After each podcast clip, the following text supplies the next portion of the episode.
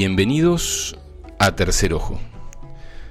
Tercer Ojo es un programa de difusión de disciplinas, ciencias, artes y técnicas relacionados con lo holístico. Buscamos con ello el desarrollo físico, el desarrollo emocional, el desarrollo mental, pero por sobre todas las cosas buscamos nosotros mismos lo que hacemos el programa de Tercer Ojo, aquí en la querida Radio Limón, y ustedes donde los encuentre hoy sábado, 10 y pico. 13. 13, ah, sábado 13 de agosto del 2022, entre todos buscamos el desarrollo espiritual.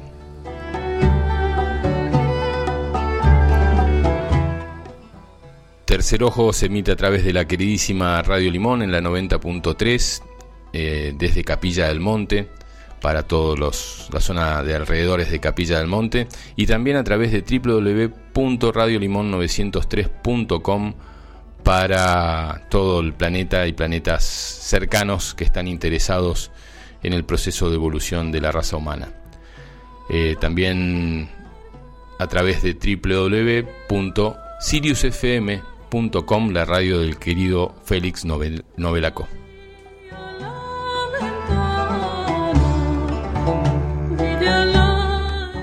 Para comunicarse con nosotros lo puedes hacer a través del teléfono celular de la radio, que es el más 549 3548 58 52 20, el WhatsApp de la radio, también a través de Facebook e Instagram, que es Radio Limón.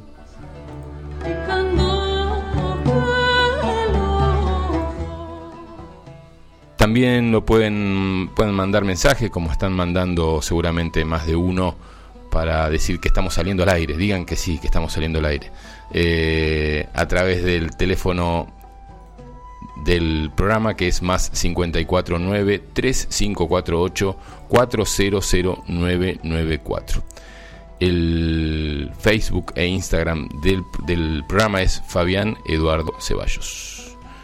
Bea de San Juan ya está poniendo el ok, o sea, me pone muy contento eso, porque ya esto ya, no sé si hubo un déjà vu, pero esto me parece haberlo dicho ya hace 15 minutos. El tema es que se nos había clavado la computadora y lo dijimos, pero lo escuchamos solamente los que estamos acá. Que somos varios, ¿eh? el día de hoy tenemos varios invitados. Eh, aquí en, en, el piso, el señor Daniel Pasarelli, con I, por las dudas, Daniel Pasarelli, eh, con quien vamos a hablar del tema de varios temas, pero sobre todo sobre constelaciones familiares. También eh, Julia Bustos, con quien vamos a hablar de otras cosas. También constelaciones familiares, porque ella también está por ser consteladora, pero también vamos a hablar de canalizaciones, de mensajes que vienen de otros lados. Eh, seguramente también vamos a hablar un poquito de Aikido con Daniel Pasarelli. Y está para la segunda parte del programa, está eh, Luis Luque, no el actor. Eh, y si es el actor, no ha comido por varios meses porque Luis Luque es bastante gordito y el que está acá al lado nuestro está en estado yógico. y está Andrea, que se me fue el, nombre, el apellido, Barbalán, que es su compañera de hace muchos, muchos años, y que bueno, nos encontramos ayer en, la entrada a, los terrones, donde viven cuatro días a la semana eh, Dani y, Julia. Ahí nos encontramos los cuatro y dijimos, ¿qué, ¿qué hacemos mañana? ¿Podemos hacer un programa de radio juntos? Y acá estamos. Así que bueno, esa es la magia. Eh, ya había pedido saludos en la, en, la primera parte, cuando nos escuchamos nosotros mismos, eh, y nadie mandaba saludos, así que dije no estábamos al aire. Pero ahora sí, está escuchando desde Quebrada de Luna. Saludos para todos, dice La Graji. Te mando un beso grande, Gra. Em, acá también Adriana León. Sí están saliendo, dice, preocupada por la demora. No sé si era demora, demora o de frambuesa, pero nosotros acá lo hicimos, ¿eh? más o menos en, en, tiempo y forma. Pero bueno, algo pasa con, o pasó con el equipo y eh, no estábamos eh, al aire precisamente. Por eso vamos a repetimos todo este inicio una vez más con mucho amor y ganas de estar en contacto con todos ustedes. Bendecido programa, dice Ladri. Te mando un beso grande y cuento con el, equipo de León eh, para las jornadas holísticas de octubre. ¿eh? Jornadas que se van a hacer el 7, 8 y 9 de octubre aquí en Capilla del Monte. Ya estuvimos con, con Mica Seijó y con Pablo preparando el lugar, la carpa, la carpa que está muy deteriorada, pero que con un poco de amor va a quedar bien. Em, está muy deteriorada, son muchos años, 15 años creo que tiene esa carpa, 14. Em, bueno, el tema de la lluvia, el sol, lluvia, sol, la deterioró mucho, sobre todo el techo, entonces vamos a ver qué podemos hacer. Pero ahí se van a hacer las jornadas y seguramente antes vamos a hacer algunas actividades. Una carpa muy linda, eh, de 15 por 15 en plena calle techada, detrás del Paseo Holístico Tercer Ojo, para quien conozca. Y estamos pensando que vamos a hacer unas actividades antes. En algún momento también vamos a... ¿Ustedes conocen la carpa del fondo? Sí, bueno. Por eso quería que las conozcan. O si ya la conocen está bien, pero Daniel y, Julia no lo conocían. Y dijimos, estaría bueno empezar a hacer cositas antes de, octubre, ¿no? Eh, juntarnos con gente en ese lugar antes de octubre. Así que de a poquito va, va a ir saliendo todo. Silvia, desde Córdoba, Silvia de Paula la tengo yo. Eh, dice hola Fabi, se escucha muy bien, abrazos, un beso muy grande querida Sil.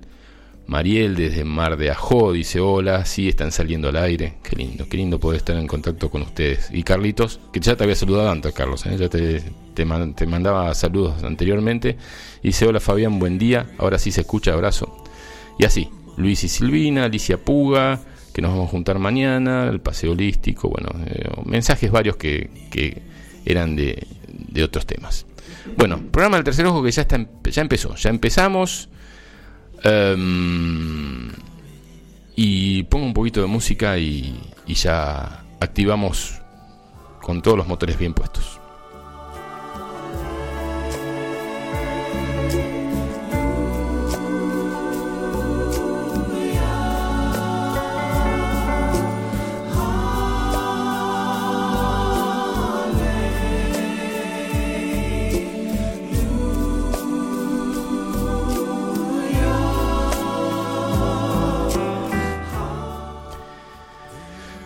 Bien, ahí estamos. Eh, mensajes que van llegando al 3548 58 52 20. En el caso de María desde Villa Ballester, dice: Por fin te escucho. Bienvenidos a mi compu. Qué bueno. Abrazos de alma a alma. Así es, querida María. Lindo saber que están todos eh, del otro lado. Y acá también. Saludos desde Peguajó. Gracias por el compromiso y la generosidad. Bien, ahora sí, estamos con micrófonos abiertos del señor Daniel Pasarelli, a quien le damos la bienvenida. Hola, Dani. Hola, ¿qué tal? Buen día. ¿Todo bien? Buen día a todos, sí. Bueno. Hola, Julia. Hola, buen día, buen día a todos. Se te escucha medio raro, pero se te escucha bien. Este, acércate un poquitito más al micrófono. Ahí está. Sí, hay algo que no sé si está saliendo. Ahora le pedimos a Manotas que vengas y que nos dé una manito con, con, con eso. Pero no sé si está saliendo justo por las dudas vamos a empezar hablando con Daniel. ¿Cómo andas, Dani? Perfecto, bien. Te voy a subir un poquitito. Dale. Así no te inclinas vos, porque si no te quedas medio, medio bajo y no se te dobla la espalda. Este, ¿Estamos bien ahí? Estamos bien. Perfecto. ¿Cómo va la quebrada? ¿Cómo está todo? Lindo. Siempre la quebrada es hermosa. Ajá. lindo. Em, es el lugar que hemos encontrado con Julia es el lugar para nosotros. Así que ahí estamos. Bien. Haciendo cosas, mm, con las plantas, eh, renegando con las loras. ayer, a partir de ayer, regando con algunas abejitas hambrientas. pero bien. Está bueno. Bien. Está bueno. Las abejitas son lindas para, para compartir. Y las loras, vos sabés que nosotros también. Nosotros les damos de comer todos los días a la mañana a, no sé, debe haber 100 pájaros que vienen a eh, pedirte, pero que igual. si no les das de comer, te vienen y te picotean. Igual, igual. Y algunos se inmolan, se inmolan contra el, contra el vidrio. Igual, decir, parece igual. Este, y vos ves el, la mancha de pluma de la paloma que se pegó contra el vidrio porque te estaba mirando, que vos estabas desayunando y ella no. Y, te quiso comer el desayuno. Sí, y te, pegan contra el vidrio y dicen, pará, ya voy. Este, o sea, primero ellas con el desayuno, la yegua, porque si almendra no le das de comer antes, también te pide la comida. Por, lo que me contás, creo que, la, paloma debe tener un problema de visión o algo, porque las que se han inmolado contra el vidrio han sido las palomas. Sí. Una vez un colibrí, ¿no? Pasó por esto. Bueno, pero, pero bueno. cosas extrañas, lo digo en radio, por lo mejor alguien me da la respuesta. Eh, en los comederos de, aves, que le pongo maíz molido finito para las aves silvestres, porque es más barato y qué sé yo, eh, se me llenó de abejas. La abeja no deja comer a los pájaros ahora. Ah, mira. Abejas comiendo maíz. Bueno, supongo por la fructosa o por la sacarosa que tiene la ave. Sí. Pero bueno, en eso estamos.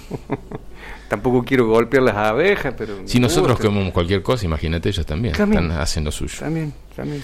Eh, pero está hermosa la quebrada. Y bueno, y ayer eh, pasaba por ahí, por la, enfrente de la casa de ustedes. Ellos viven, para quien está escuchando y les gusta la quebrada, eh, en la Z que hace ahí los terrones al lado del, colibrí de ahí del kilómetro kilómetro cuatro y medio cuatro y medio ¿eh? antes de entrar a los terrones yo siempre daba como referencia mi casa es al lado del colibrí pero ahora decimos el colibrí está al lado de la casa violeta la casa violeta pues bien violeta la casa ¿eh? bien y tiene una obra de arte que no me acuerdo qué era es un estrambalador cósmico ah miércoles se cayó un carburador de una nave ahí, yo lo rescaté, lo reparé un poco. Y, lo pusiste en el frente de la casa. Está bueno, estrambalador cósmico.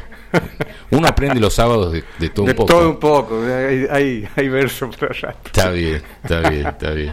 También puede ser un, un, holograma de un holograma de, de, alguna carta astral de algún de algún siriano esto que se le ah, cae. Como no lo sé interpretar para mí es arte. Dani, eh, recién nos encontramos en el paseo, te quería mostrar ese salón que tenemos, eh, que está, está, quedando lindo, está preparándose para que quede lindo ahí en, en, la techada. Eh, y, te, y vos mismo dijiste algo, es que lindo acá para hacer una constelación. Y yo me lo imaginé hace dos días eso, y que vos lo confirmes, eh, estaba, está bueno porque es un lugar que queremos mucho, te vuelvo a decir, está muy deteriorado, pero lo queremos mucho, así que lo vamos a, mimosear para que quede bien. Y, y, qué lindo que es toda la posibilidad de. Yo sí, tengo una virtud que me acabo de dar cuenta que la tengo, no la sabía, es entrar a lugares deteriorados, y te estoy hablando de mis casas, de mis, de mis gimnasios, este, y ver una hermosura. Y voy a decir, pero ¿cómo si hay un hormiguero de tres metros de alto, todo destruido, podrido la ventana? Para mí era hermoso. Entonces yo ya lo veía con otros ojos y al lugar yo no le vi nada de feo. Eh, Fabián empezó a decir, sí, que acá el techito. Para mí, lo único que vi, che, hay que limpiar un poco el piso y ya está. Y ya una, Una barridita ya está. Porque lo viste un día que no llueve. Cuando si venía un día de lluvia, ahí el techo te iba a, decir sus, sus, necesidades. Eh, constelando con paraguas. Eh, y, charlando después te decía, eh, nos, yo conozco el tema de las constelaciones de hace 15 años, cuando venía, no me acuerdo alguien que hacía constelaciones en el hotel, en, la hostería de las nubes, ahí en... Hay un micrófono que no sé si están dando, después te voy a pedir que... Em, en la hostería de las nubes eh, hay un... un sí, entonces era Julia, que o por ahí hay que ecualizarlo un poco. No, no, quedó corto. Hay que ecualizarlo un poco. Eh, a ver, Julia, ¿querés hablar dos minutitos? Bueno, a ver, ¿se escucha bien? Puede ser mi voz también. ¿No? ¿Se escucha bien? ¿Soy yo que escucho mal? No, no, no, estaba saliendo mal. Ah, estaba saliendo mal, bueno. Eh, y ahí, ahí conocimos a, un constelador, no me acuerdo el nombre, que vivía en San Pablo y que argentino, psicólogo y que, y que hacía constelaciones ahí en, en el hotel Cristo de las Nubes. ¿Les, resuena? No, no, me acuerdo el nombre. No me acuerdo el nombre. Psiquiatra también. Psiquiatra. Ya, ya se van a acordar. Sí, me parece que sí. Me parece que sí. Y que vivía en, en, San Pablo o en. hicimos respiración holotrópica. Mira, mira, mira. Eh, y, y bueno, digamos, eh, eso habrán sido los inicios de la difusión. O sea, te voy a pedir que me cuentes un poquito. Vos tenés 5 o 6 años en el tema de las constelaciones. No, 15 Ah, 15. Pues se quedan 5. Desde que 5 con una particular maestra Ah. que me formé últimamente, este, haciendo cursos que venía acá a la Argentina. Pero yo ya había empezado 10 años. 5 Ah. antes y 5 antes practicando. O sea, y- 15 años. Sí, ponele, sí. Bien. Y, y te decía, se puso un poco de moda con esta... La serie que en la serie está turca. mi otro yo, que yo vi seis capítulos, me, me aburro porque no me gustan ver novelas. Y esto es una novela con contenido, pero siempre digo que el- las, no- la- los- las series que hacen, al principio te, te- atrapan con cosas y después te mantienen, te mantienen, y no terminé de verla. Pero reconozco que hay un mensaje lindo. Y yo yo no la he visto la serie todavía, me la recomiendo todas, porque Sí. dentro de mis disciplinas tengo la no televisión. Así que Sí, no, tenemos televisor, no vemos Netflix, pero ahora voy a ver cómo hago para conseguir la serie y, y beberme un poquito de esto que está muy en boga y que de alguna manera nos puede llegar a beneficiar a, la- a los consteladores para, para, para, la, info- para la información de la gente, ¿no? para la difusión de información de gente. Siempre decimos que las terapias se ponen de moda y fu- fue una moda la constelación familiar durante mucho tiempo y de repente los mismos con- consteladores cambian y hacen otra cosa porque la gente se aburre Sí. y la gente se aburre de hacer esa terapia y hace otra. Entonces había bajado muchísimo la constelación a nivel de actividad y seguramente con esto se va a volver a activar Sí, nuevamente. Seguramente. Mm. Sí. Eh, por ahí pasa de que se baja el nivel de o la cantidad de constelaciones porque los consteladores empiezan a, a dar cursos para consteladores, entonces aumenta la cantidad de, de De competencia terapeuta, claro. de, de terapeutas. Sí. Y bueno, y, y no siempre hay controles de calidad en estas cosas, digamos que nunca hay controles de calidad. Sí. Entonces, bueno, eh, empiezan a pasar cosas, gente critica y este, empiezan a hacer cosas que no son tan, tan Profesionales. Sí, tan profesionales. Va- Vamos a la historia de la constelación, en, en qué época surge, cómo surge, ¿Hay, hay algo de historia de la Hay constelación. algo de historia. eh, mira, eh, hay algo de historia de la constelación y vos hablaste de Aikido. Hay algo de historia de Aikido parecida. ¿En qué sentido? Los maestros, es decir, yo te puedo nombrar a Bert Hellinger como el gran fundador de las constelaciones. Este, y Ueshiba el gran fundador del Aikido. Pero resulta que Ueshiba de chiquito hacía artes marciales con diversos maestros. Y, y Bert Hellinger, desde, desde, desde que tuvo inquietud o dolores personales, empezó a hacer tera- terapia con, con diversos terapeutas y, y- y alguien que se iba arrimando a algo parecido a las constelaciones. Él aunó muchas o varias este, corrientes Ujú. Este, tuvo la particularidad de poder salir de Alemania y ir a Francia y, y después irse a Estados Unidos y estar con los popes de en aquel momento de la Escuela de Palo Alto y, y algunos popes de la psicología, entonces contemporáneo de Fit Peirce, entonces, bueno, y, y estar con esa gente. Entonces él después crea un método, o le va saliendo solo, la vida le va poniendo cosas por delante y va fluyendo un método que le- él le llama constelaciones familiares, mm, que no sabemos si él le llamó así. Claro. Que, No sé qué pala- ya- palabra alemana él dijo para nombrar los que estaba haciendo y el traductor puso como más parecido a lo que el alemán estaba diciendo, constelaciones. ya desencarnó Bert Hellinger. Ya desencarnó. ¿Cuánto hace? Hace ya casi tres años. Ujú. Ya desencarnó. O sea que esto se empezó a difundir, ¿está, está bien? ¿15 años? ¿20 años? Sí, sí. 20 años se 20, empezó a difundir. No, no- Un poquito más, pero con Hellinger, discípulos de Hellinger. ujú. No, Bueno. no, no 50 o 60 años. No, no, no, no, no tiene tanto. 30 como mucho. Como mucho. Bien. Bien. En- eh, para el que no vio ni la serie, no escuchó nunca la palabra constelación, eh, ¿en qué consiste la constelación familiar? La constelación se nutre de varias corrientes. Eh, la principal es la filosofía sistémica, que es esto, no considerar al individuo como individuo, sino como integrante de un sistema. Entonces, de sinónimo de constelación pongo sistema familiar o clan. Bien. ¿eh? Después, bueno, con la práctica, Hellinger empieza a descubrir quiénes son los integrantes del clan o quiénes son los integrantes de la sistémica o quiénes son los integrantes del árbol genealógico que otras corrientes como la biodescodificación lo viene hablando de árboles. Ujú. Como para poner algo que la mente en- entienda, ¿no? Sí, sí, sí. Entonces, bueno, él empieza a descubrir que en los árboles hay información, en los clanes hay información, en los clanes hay lealtades Mm. y en los clanes hay traiciones. Sí, sí. En los clanes hay dolores, hay modos. Los clanes encima son atravesados por corrientes eh, socioculturales, sociopolíticas, geopolíticas, como ahora tenemos de hablar. Entonces, cada clan tiene sus particularidades propias, pero también cada clan está atravesado por la historia de la humanidad o la historia de la geografía donde la gente se venía desarrollando. Es como, a ver, un, clan es como un círculo donde, al cual pertenecen una cierta cantidad de personas, pero que está atravesado por otros círculos que en mayor o menor tamaño toman un pedacito de ese círculo e influyen en una o varias personas de eh, ese clan. Exacto. Vos en un círculo pones 10 puntos en, eh, alrededor del círculo y pones otro círculo que toma dos o tres de un lado, dos o tres del otro, dos o tres y así como una flor. Como uno cuando empieza a hablar de clanes, sí, puede hablar de la tribu tal que se, se ubicaba en tal lado. lo que pasa es que la humanidad tuvo 30.000 años viviendo así eso generó hábitos y hábitos que hasta se, se impregnaron en el ADN, este, como, como hábitos de subsistencia, de sobrevivencia. Entonces, en, el clan este, era muy útil el cazador, era muy útil la, la matrona, era muy útil el, el, chamán, el curandero, y eran roles que se fueron poniendo los clanes.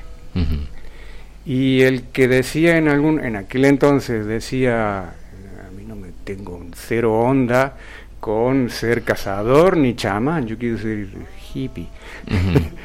y a ese lo trataban mal. Y ese a, lo mejor era excluido del clan. Y la exclusión, para, según la filosofía de las constelaciones, la exclusión casi es más dolorosa que la muerte. ¿Por qué? Porque el excluido, como somos mamíferos y vivimos en... nos conviene vivir en el clan. Y, pero eh, eh, el que sale del clan se la tiene que bancar solo, tiene que cazar, tiene que pescar, tiene que guarecerse, tiene que hacer de todo y si, y si encima es excluido con hijos o con su familia, tiene que hacer el doble de trabajo y, luchar contra su propio clan, que lo quiere eliminar de alguna manera, o contra los clanes ajenos, que es el enemigo. Y si lo adopta otro clan, ¿a dónde va a ir a parar? ¿A qué rol le van a dar? El peor. No lo van a poner de príncipe valiente en el clan adoptado, lo van a poner a limpiar el chiquero o lo hace las tareas más cochinas del clan. Y eso se lleva en la descendencia. Yo me imagino esto que ¿eh? estás diciendo, estamos hablando con Daniel Pasarelli, también ahora se suma Julia Bustos al tema, a este tema puntualmente. Em, yo, yo me imagino que cuando uno pertenece a un clan y se siente bien, eh, todas sus virtudes se potencian, entonces te ayudan a brillar, ¿no? O sea, eh, el clan necesita de alguna forma que vos estés bien. Acá me estás diciendo que no, pero bueno, yo creo que si todo funcionase bien, uno tendría que brillar con la ayuda del clan. Depende del dirigente del clan. Ah, mira. bueno, vamos a, poner la mejor de las opciones. O sea, un clan que funcione y que brilla. Y, que ese dirigente del clan, en ese clan te ayuda a brillar, porque hay gente que te ayuda a que te agache la cabeza en vez de que te ayude a brillar. Si todo funciona bien en ese clan, ¿eh? te ayuda a brillar. Ahora, si encima te excluyen, no solamente no te ayudan a brillar, sino te van a hacer que eh, eh, seas lo más opaco y, bajo de energía posible. ¿Qué pasa cuando, cuando vos querés brillar con luz azul? Y el jefe patriarca del clan te dice, no, acá la luz es amarilla. claro. ¿Cómo hace para brillar con tu luz azul? O, o te transformas en un inocente y empezás a brillar con luz amarilla a pesar tuyo, a pesar de tu alma, porque acá ya van dos corrientes, después te hablo de la segunda. Em, o empezás a brillar con luz más azul y ahí te van a excluir. Mm. ¿Ah? Entonces, Em, el clan ha sido algo, una respuesta muy útil para la humanidad. De hecho, estamos vivos gracias a los clanes. Pero no sé, ahora yo no sabría explicarte porque hay otra ciencia que yo no sé, pero quizás te pueda decir que por astrología eh, en este momento eh, sea propicio la individuación. Cosa que a mi abuelo no le era propicio la individuación. Vos tenías que hacer lo que tu papá decía y lo que en el clan se hace. En este clan todos somos criadores de ovejas y punto. El vegano en este clan no va. Entonces ahora en los procesos de individuación ya hay que despegarse un poquito de los clanes. Y eso en este momento es doloroso.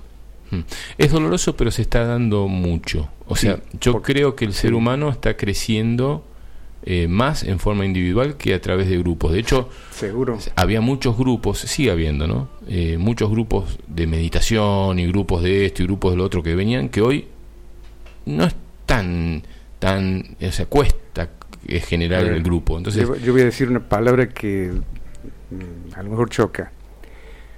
El sentimiento de inocencia que uno tiene cuando hace lo que debe en el clan o lo que debe en la sociedad te lleva a hacer monstruosidades. Ejemplo, un soldado se siente inocente cuanto más mate. O más útil. Más útil. más útil a la guerra, el que más mata acabe y te ponen condecoraciones ¿eh? por matar. Y entonces el soldado que dice, no, yo no voy a matar, eh, eh, siente culpa. O la persona en el clan que dice, yo no voy a matar animales, siente culpa. Entonces, cómo se las ingenia esa persona para sobrevivir con su culpa es la persona, es la oveja negra de la familia. Claro. Y es la persona que tiene la clave evolutiva de la familia. La oveja negra. Si logra sobrevivir bien y, logra hacer determinados procesos con cierto éxito. Está como muy. Ahora vamos a hablar con Julia del tema, ¿no? Pero eh, los ovejas negras están empezando a levantar cabeza y a poner eh, el pecho, ¿no? O sea, diciendo, yo soy oveja negra de mi familia y me la banco y encima te digo que sin mí ustedes no hubiesen podido este, llevar a cabo lo que ustedes hicieron. Esa es la ley. Y, y, es, así, y todos tenemos eh, alguien, que yo lo puedo decir, eh, vos lo conocés a mi hermano Román, siempre él se consideró la oveja negra de la familia y el negro en este momento está tan brillante, está tan bien, porque al, al fallecer mis viejos es como que quedamos los hijos y nos estamos llevando fenómenos los cuatro.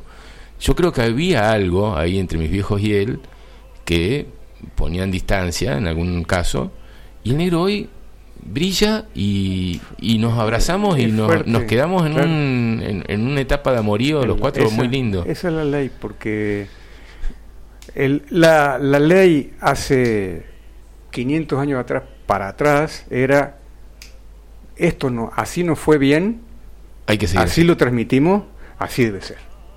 La religión tiene mucho de eso. Esto pasó, esto fue así y esto seguirá siendo así porque dio resultado. En esta coyuntura no da resultados, duele. Entonces la oveja negra es la que trae la nueva información. Muy el que trae la nueva información porque se la rebuscó, porque hizo terapia alternativa. Y sigue. Y sigue, y va para adelante, solo, ¿eh? Al principio duele, después la oveja negra consigue con pinche, consigue amigote, consigue gente que hace yoga, consigue, se las ingenia, ¿sabe? Hace cursillo. Hoy, hace 50, 60 años atrás uno no podía hacer cursillo. ¿eh? No, no había esta información. ¿La conocés la chica esta que tienen acá enfrente con el micrófono? Eh, hace 43 años. 43 años que la conozco. Bien. Hola, Juli. Los ovejas negras de la familia. ¿Ustedes dos? Sí. Ah, miércoles. Miércoles. de lo que están hablando los tengo muy claro. Qué bueno. ¿Cómo está Juli? Bien, Julia Bustos. Contenta de estar acá, una experiencia nueva para mí. Nunca estuve en una radio. Ah, mira, primera vez. Y bueno, y parte de mi aprendizaje es desbloquear mi laringio.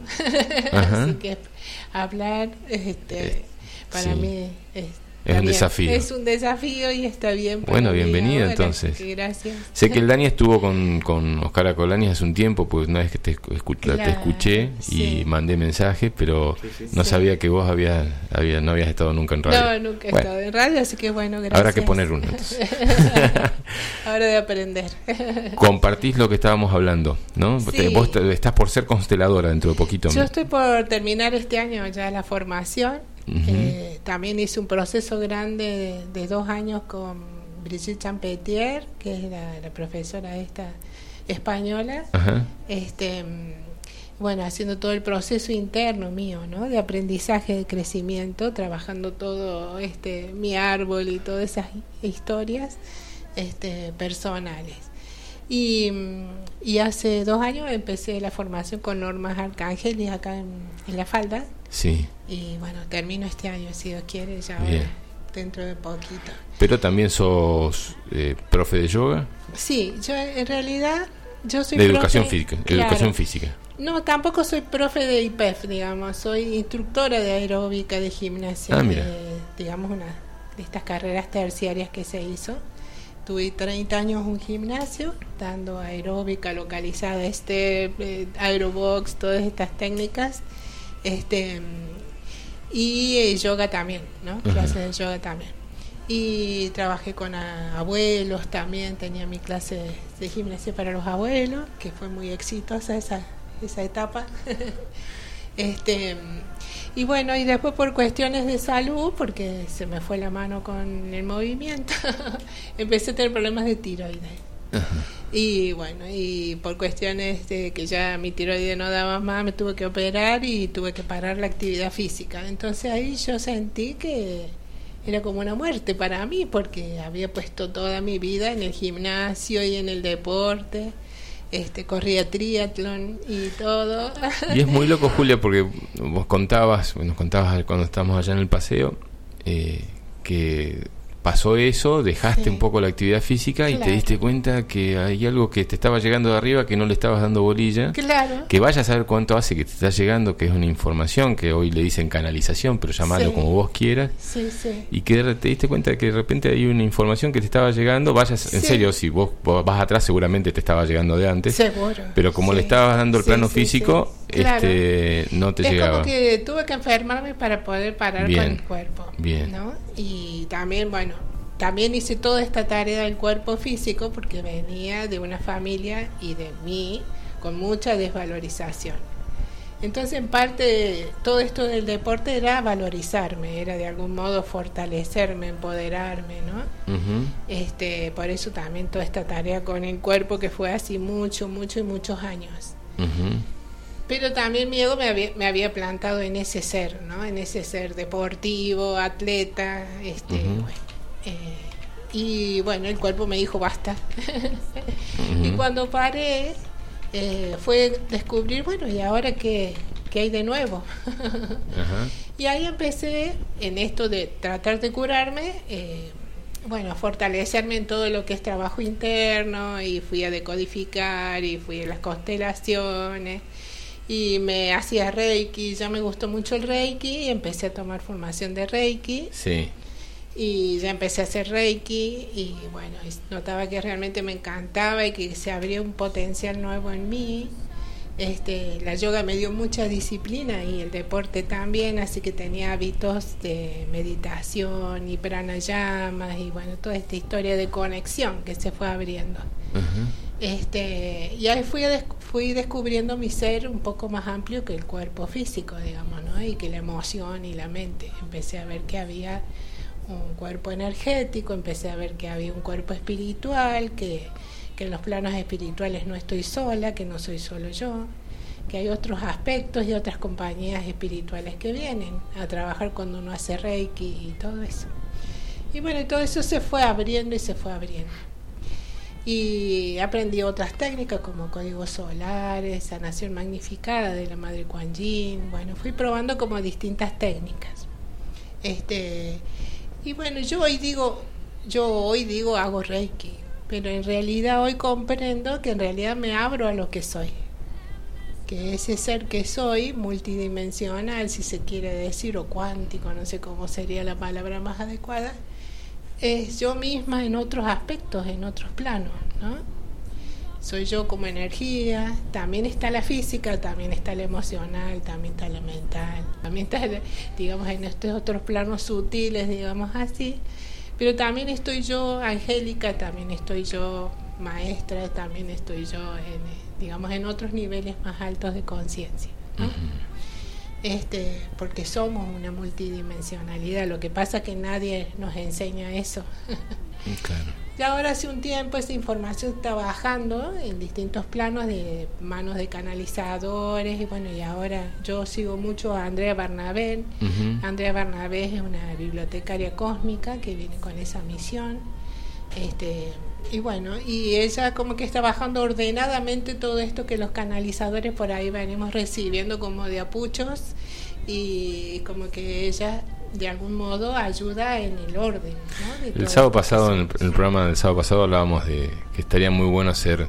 Andrea vive en Argentina, sería no sería tan complicado traerlo, pero eh, también a, Rodrigo Romo, Que, que pueda hacer en, las jornadas de octubre una videollamada, una teleconferencia con él y, pasarla ahí en el, en el encuentro, junto con otras personas, porque yo creo que es tiempo de difundir eh, hacia algo o sea, siempre nos limitamos, eh, eh, por mucho tiempo fueron las terapias naturales individuales, grupales, físicas o, energéticas.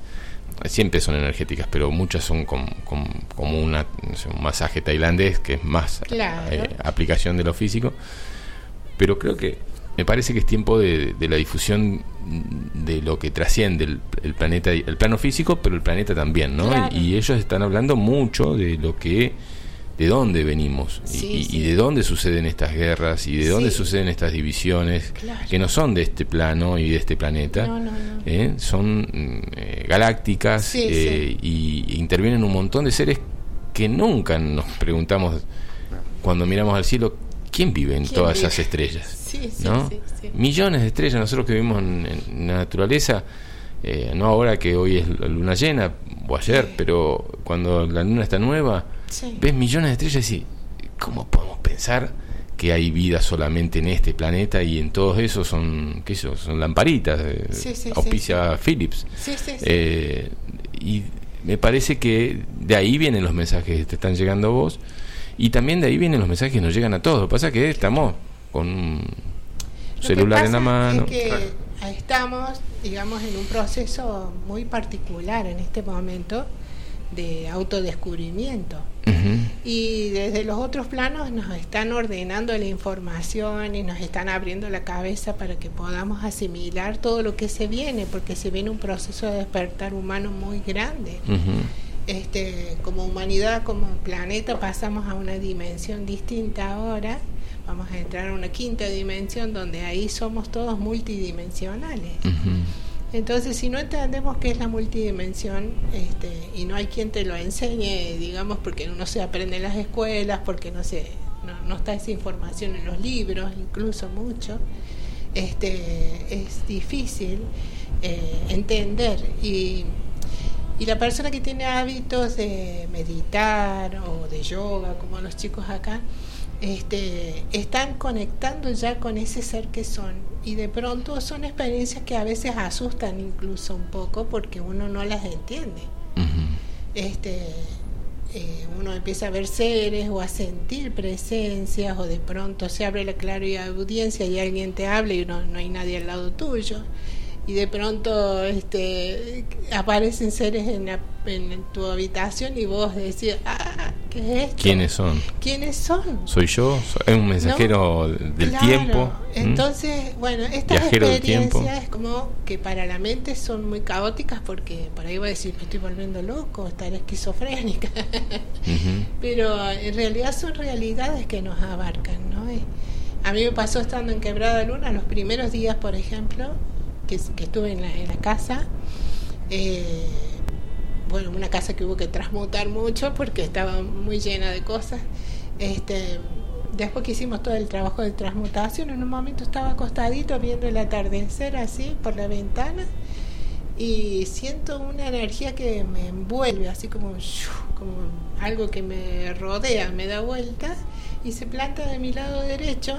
Yo no la veo, la siento y una voz así metálica femenina eh, me dice paz y perdón. Mm. Y yo me quedé, digo, ¿qué es esto? No, nunca me había pasado. Al principio en el momento fue como medio que susto, así como de, uy, ¿qué es esto? Y no poder entender y no tener nadie que te diga, bueno, acá te pasó tal cosa. Pero yo dije, bueno, pero esto es, ¿no? Y hoy entiendo que bueno, que puede ser puede ser un maestro intraterreno, puede ser un ancestro, pero por el movimiento yo sentí como si hubiera sido una nave etérica, digamos, ¿no? Por el movimiento que hubo en ese momento cuando ingresó a la casa. Eh, yo son como experiencias de, soy muy sensible a sentir, pero no veo, no tengo la imagen. Entonces por ahí, bueno, estas experiencias como que al principio son medio así, medio fuertes, pero y bueno. Pasan, pasan, Nos, han pasado en, la quebrada también. A medida que uno se va abriendo, abriendo tu mente y abriéndose a esa posibilidad, más se empiezan a manifestar todas estas cosas. ¿no? Entonces ya Ellos están esperando que uno entre en contacto. Claro. No, ellos no van a entrar en contacto si uno no está preparado. Claro. Entonces cuando uno si, mira y ve que hay o siente que hay algo cerca que te pertenece, que te viene acompañando hace mucho, y le das un poquito de cabida, ellos como que respiran profundo y dicen, por fin, flaco, te diste cuenta que estuve acá. Estoy acá, claro. ¿Eh? Claro, yo siempre me acuerdo cuando vi la película esta, ¿y tú qué crees?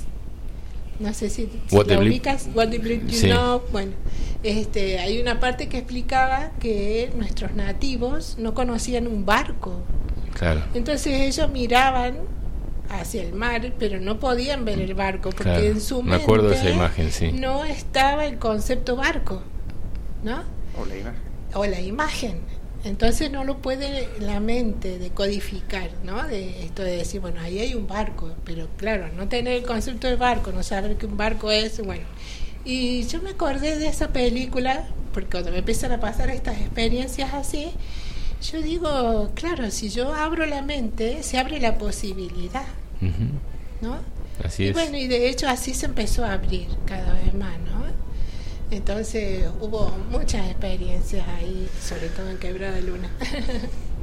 Por ser la primera vez, bien, ¿eh? Miércoles, ¿es así siempre cuando larga el, eh, agarra el micrófono? Ella dice, tengo que aprender a hablar y, hay mm. que pegarle para que se calle.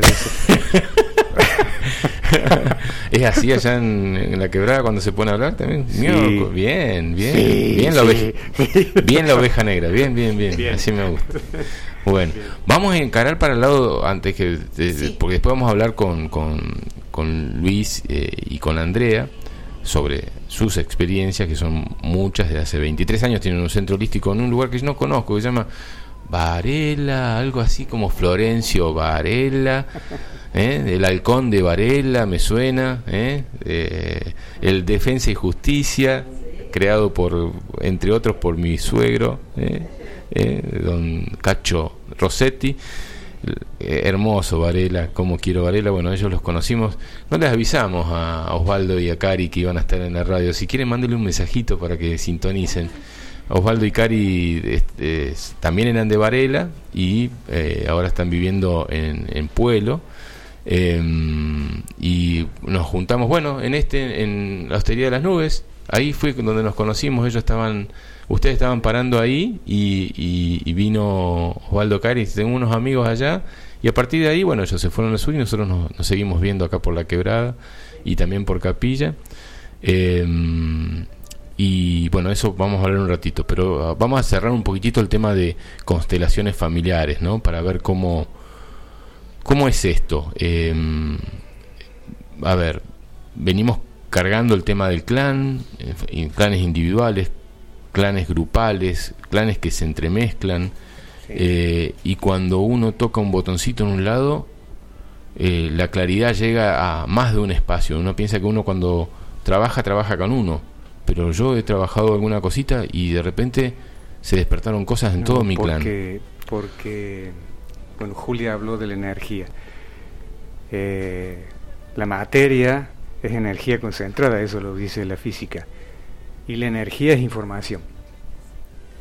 Entonces, ¿y la información dónde está? Si la información estuviera realmente adentro, metida en el cerebro, bueno, seríamos seres muy limitados. El cerebro guarda un poquito de información y puede, hace macana cuando la interpreta, pero bueno, es, es una de las posibilidades. Ahora, ¿la información dónde está? Está en un campo de información, en una nube de información, como cuando mandamos la información de las computadoras. Entonces, nosotros, nuestro cuerpo lee información.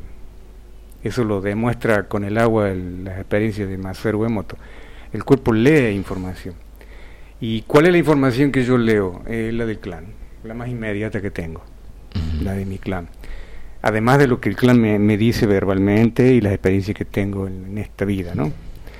Pero mm, la información que, eh, que se guarda en la nube de informática que se llama campo morfogenético, este, esa información se puede reinventar. Eso es lo curioso de las constelaciones. Este, o lo curioso de varias terapias que están surgiendo, que así como yo puedo leer y hacer un diagnóstico de cómo viene funcionando mi clan, y hacer el diagnóstico no quiere decir contame la historia sabida, no, en las constelaciones aparece la historia no sabida, los secretos y todas esas cosas.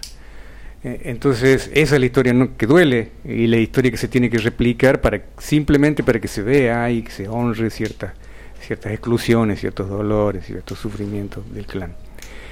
Pero se puede reenviar información. Es decir, ¿por qué? Porque, porque así funciona, así funciona la evolución. La información que, la, hormiga o la mosca que matamos con un veneno reenvía información y, a dentro de tres generaciones ese mismo veneno o esa misma dosis ya no le hace nada. Y reenvió una información. Y, y, la mosca la leyó, como no la había leído yo. Entonces el campo de las constelaciones funciona con reenviar y reordenar la información. Y ese reordeno eh, vuelve como un rulo informático, vuelve a los descendientes y algunos se atreven a decir que vuelve al pasado y, reconforta a los muertos. Yo no puedo asegurar eso, pero lo cierto es que eh, o porque yo corto un cierto canal. Si es que existe la muerte, ¿no? Si es que existe la muerte. Claro, porque uno conoce la muerte física, pero energética no. No. Y, informática menos. Y yo creo que esa, esa energía se sana sí o sí, porque está, dando vuelta. ¿Sabes cuándo se sana la energía de los muertos? Cuando los vivos dejamos de joder con los muertos y vamos decididamente hacia la vida nueva. Es decir, hacia nuevos a proyectos. la transformación. Si yo me doy vuelta, vamos a suponer que sea algo lineal y que la vida la tenga enfrente y la muerte la tenga atrás. Si yo me doy vuelta para pelear permanentemente y andar hurgando con un palito a los muertos, o desenterrando muertos, o llevándole flores al cementerio a los muertos, y bueno, voy a estar de espalda a la vida. ¿Qué quiere decir eso? De espalda a la vida no es, ah, te vas a morir. No, no me voy a morir directamente, porque la muerte no existe aparte, pero voy a descuidar los proyectos, voy a descuidar los vínculos, voy a descuidar la amorosidad. Entonces voy caminando por un terreno espinoso, simplemente por no darme vuelta. Y los muertos, si se quiere, entre comillas, porque no tengo otra palabra para decirlo, y los muertos están esperando que los vivos vivan y pegarles un pechón energético hacia adelante y váyanse, entonces yo me puedo morir en paz. Sí, Y quizás pueda reencarnar. Daniel, cuando hablamos de clan, hablamos del clan familiar, pero también nosotros pertenecemos a muchos clanes eh, al mismo tiempo, ¿no? Porque yo tengo mi clan del grupo íntimo que se llama El Rincón, que somos siete amigos del colegio, pero también tengo el clan del curso completo, que somos como cuarenta y pico, que tenemos otro... otro interpreta interpreta eh, el clan familiar como la herencia de ADN sanguíneo. Sí. Y la herencia no es ADN solamente, sino es amor. Sí. Entonces, los vínculos amorosos o no tan amorosos que vos tengas con otras personas, digamos la asociación de tu club de fútbol o amigos, por haber un vínculo afectivo, sí. hay vínculo. Sí. Y hay transmisión de información. Sí, sí. Y hay entremezcla de información. Y hay palabras que hieren y palabras que, que, te, que te catapultan a ser mejor persona, pero hay palabras que te bajan. y hay dentro de ese clan hay amigos que son el pinche que te hace enojar y hay gente que te adula y hay gente que y eso sucede en diferentes clanes los diferentes grupos que hoy tenés WhatsApp con esos grupos no hoy tenés grupo de WhatsApp de sí tengo un grupo para mandar porquería tengo un grupo para contar chistes tengo un grupo para hablar de filosofía Claro. Y sabes que son los que más se ven en los clanes, no es el dolor de la abuela, sino el dolor de la señora que dejó el espacio vacío o la obligaron a dejar ese espacio para que la abuela se vincule con el abuelo. Es decir, el amor prohibido. Claro. El amor que quedó. Ese dolor lo levanta un, descendiente. Y vive una vida muy parecida a ese señor. O sea que si el abuelo estaba enamorado de la vecina, no de tu abuela, y lo descubriste vos en la mayoría de los casos. Un, un, un par de décadas después y dijiste, y el abuelo, y quizás hasta tuvo relaciones y quizás hasta tuvo un hijo con esa señora. Quizás hasta tuvo un hijo. Y vos lo o. Quizás tuvo un hijo y lo obligaron a, a, a, a fallecer, ese hijo, sí, a, sí, a sí. morir, a matarlo. Eh, es hijo y es miembro de la familia. Ajá, o sea que un hijo no nato porque se hizo un, un aborto. O un aborto espontáneo. De la vecina con tu abuelo. Y es familia. Es familia tuya. Es familia. Y es muy probable que en la familia se repitan situaciones muy similares uh -huh. para que eso sea visto y la familia aprenda cómo se hacen las cosas de una manera amorosa. Yo te cuento algo personal que ya lo he contado aquí en la radio, pero lo vuelvo a contar porque me pareció algo muy interesante, ¿no? Eh, en una iba a ser una, una sesión de rebirthing que es renacimiento que se hacen con respiración. Sí, eran 10 sesiones que se hacían. Yo te estoy hablando de esto hace 17 años que lo iba a hacer en Córdoba con ya me voy a acordar el nombre de la terapeuta una muy muy querida amiga eh, y me dice fíjate antes de, de de venir a hacer la sesión pregúntale a tu mamá eh, si eh, en la familia hubo un aborto eh, y sobre todo en tu caso antes o después de, de, tu nacimiento. Y yo me olvidé. Y a la semana iba a salir para, el, para hacer la terapia y dije uy no le pregunté a mi mamá entonces como no la había no la tenía cerca la llamé por teléfono. Y así en tres minutos la llamada ¿eh? imagínate lo que fue para mi vieja. Che ma escúchame voy a hacer una, una sesión de rebirthing tenía que explicarle ellos, ellas siempre participaban de, las actividades que hacíamos. Digo, eh, contame, ¿cómo fue mi nacimiento? Fue hermoso, el quinto hijo, el último, pum, pum, siempre me lo contó eso. Y decime, ¿hubo un aborto antes o después de que yo nazca? Silencio. ¿Ah? Y de repente, ¿qué pasó? Le digo. Me dice, sí, hubo. ¿Antes o después? Antes y después, me dice. Y le digo, ¿estoy de pedo acá yo? Este eh, estoy acá porque por, por la magia, ¿no? Y, digo, bueno, después lo charlamos. Bueno, obviamente fui a hacer la sesión, me sirvió este puntual de la sesión, el rebirthing en sí con Silvia Benaria. El, el en sí no me llegó mucho, pero el primero sí, pero la sesión para mí valió esta información. Entonces ahí desperté algo en mi familia. Cuando volví de la sesión me fui a hablar con mi mamá, che, mamá, ¿qué pasó? Y no, bueno, era una época así, que no nos cuidábamos con tu papá. Bueno. Y de repente, digo, ma, tengo algo, para contarte. Yo a mis 20 años, ¿te acordás de Roxana? Sí, bueno, yo tuve un aborto con Roxana. ¿Y sabes qué?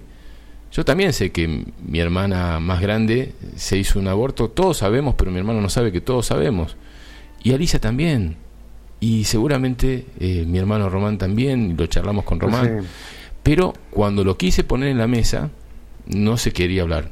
Y cuando lo, pusi, lo puso una vez definitivamente en la mesa, mi mamá me dice, no fueron dos, fueron tres. Mi papá se acordaba de uno. Me dice, no, no había sido uno. Me dice, no, uno que vos te acordás, pero fueron tres. Y se los iba a hacer mi mamá sola. Entonces, creo que todos mamamos esta historia. Y de alguna forma, al ponerlo en la mesa, algo sucedió. Después me enteré que esa chica con la que yo hice el aborto me engañaba, así que me quedé pensando si era mío o no. Claro.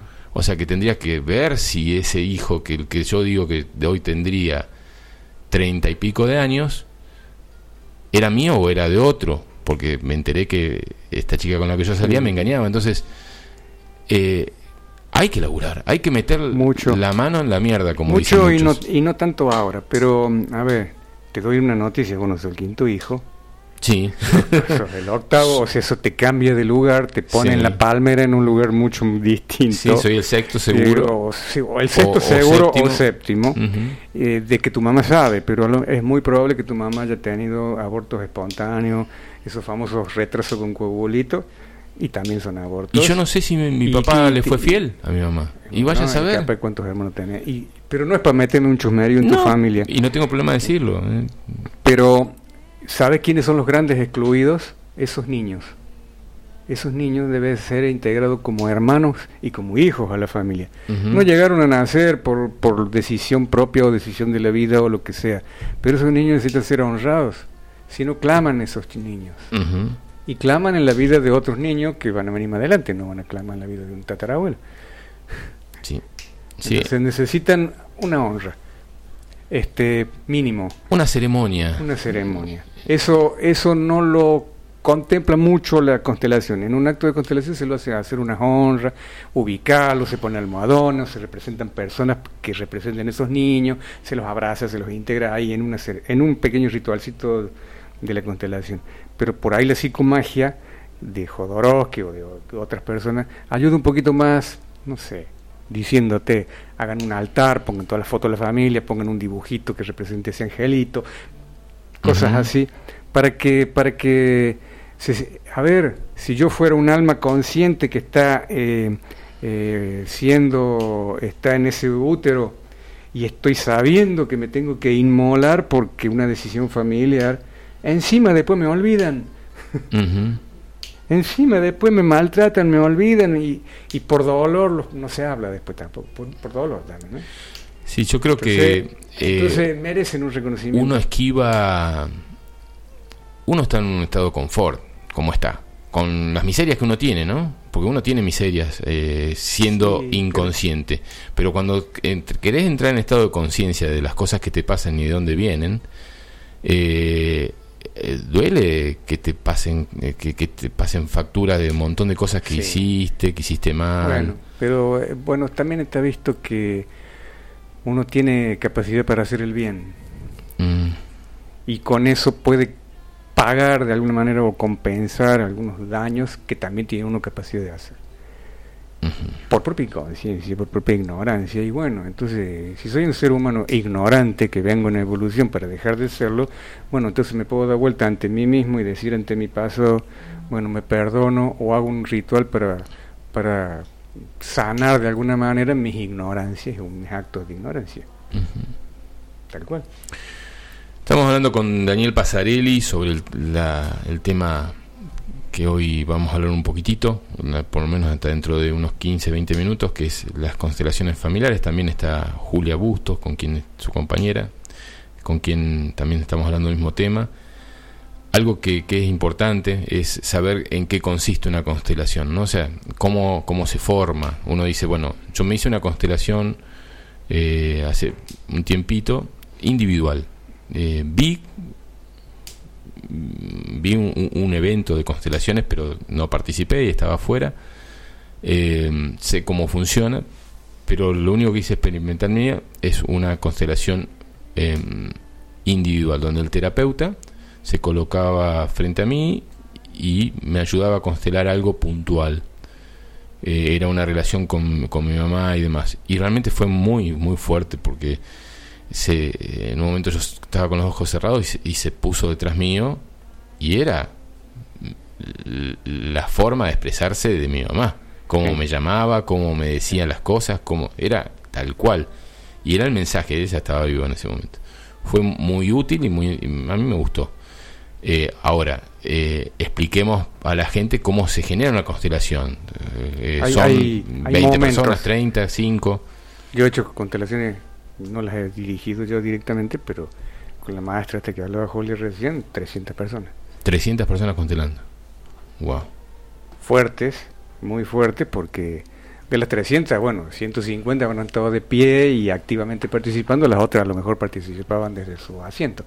Pero es un campo energético informático de la Gran 7. Entonces tiene una magnitud importante eso. Por eso es que tienen un poquito más de magnitud las constelaciones grupales que la individual. No quiero decir que no sirva. Pero bueno, es un momento. Ah, vos me preguntas por las personas. Las constelaciones tienen como un momento. Vos haces una pregunta, eh, el constelador hace un diagnóstico de la situación, la pregunta siempre es mentirosa. Entonces, este, la constelación te muestra más que lo importante de tu pregunta, lo urgente del clan. Por ahí la información que uno percibe y que los representantes van percibiendo en sus cuerpos es más urgente. Entonces vos preguntas por qué tenés un dolor en el tobillo y resulta que ese dolor me lleva a otra cosa mucho más urgente de ver. Bueno, el, dolor de tobillo lo veremos en un plano secundario. Entonces hacemos un diagnóstico. Y lo que hace el constelador eh, eh, entrenado es leer la información. Físicamente, sin interpretar. Físicamente vamos a describir un salón, vamos a describirlo físicamente, un salón que debería ser por lo menos de 5 por 5 como para que entren 10 personas. En ese lugar se hace un círculo. Y está un constelador, que es el, terapeuta, y hay una de esas 10 o 12 personas que va a constelar. ¿Qué significa? Que se va a poner en el centro y ¿qué sucede ahí? Bueno, eh, a ver, te pregunto, vamos a suponer, te voy a poner ejemplo. Dale. Entonces, ¿qué quieres ver, Fabián? ¿Qué quiero ver? ¿Qué quieres ver? Acá somos cinco, podemos constelar tranquilamente. ¿eh? Sí, sí, yo te voy a hacer una propuesta interesante, que ellos, ellos le han hecho una experiencia. Bien. En el ¿Lo hacemos ahora? No, no, no. ¿En vivo? No, no, no, no.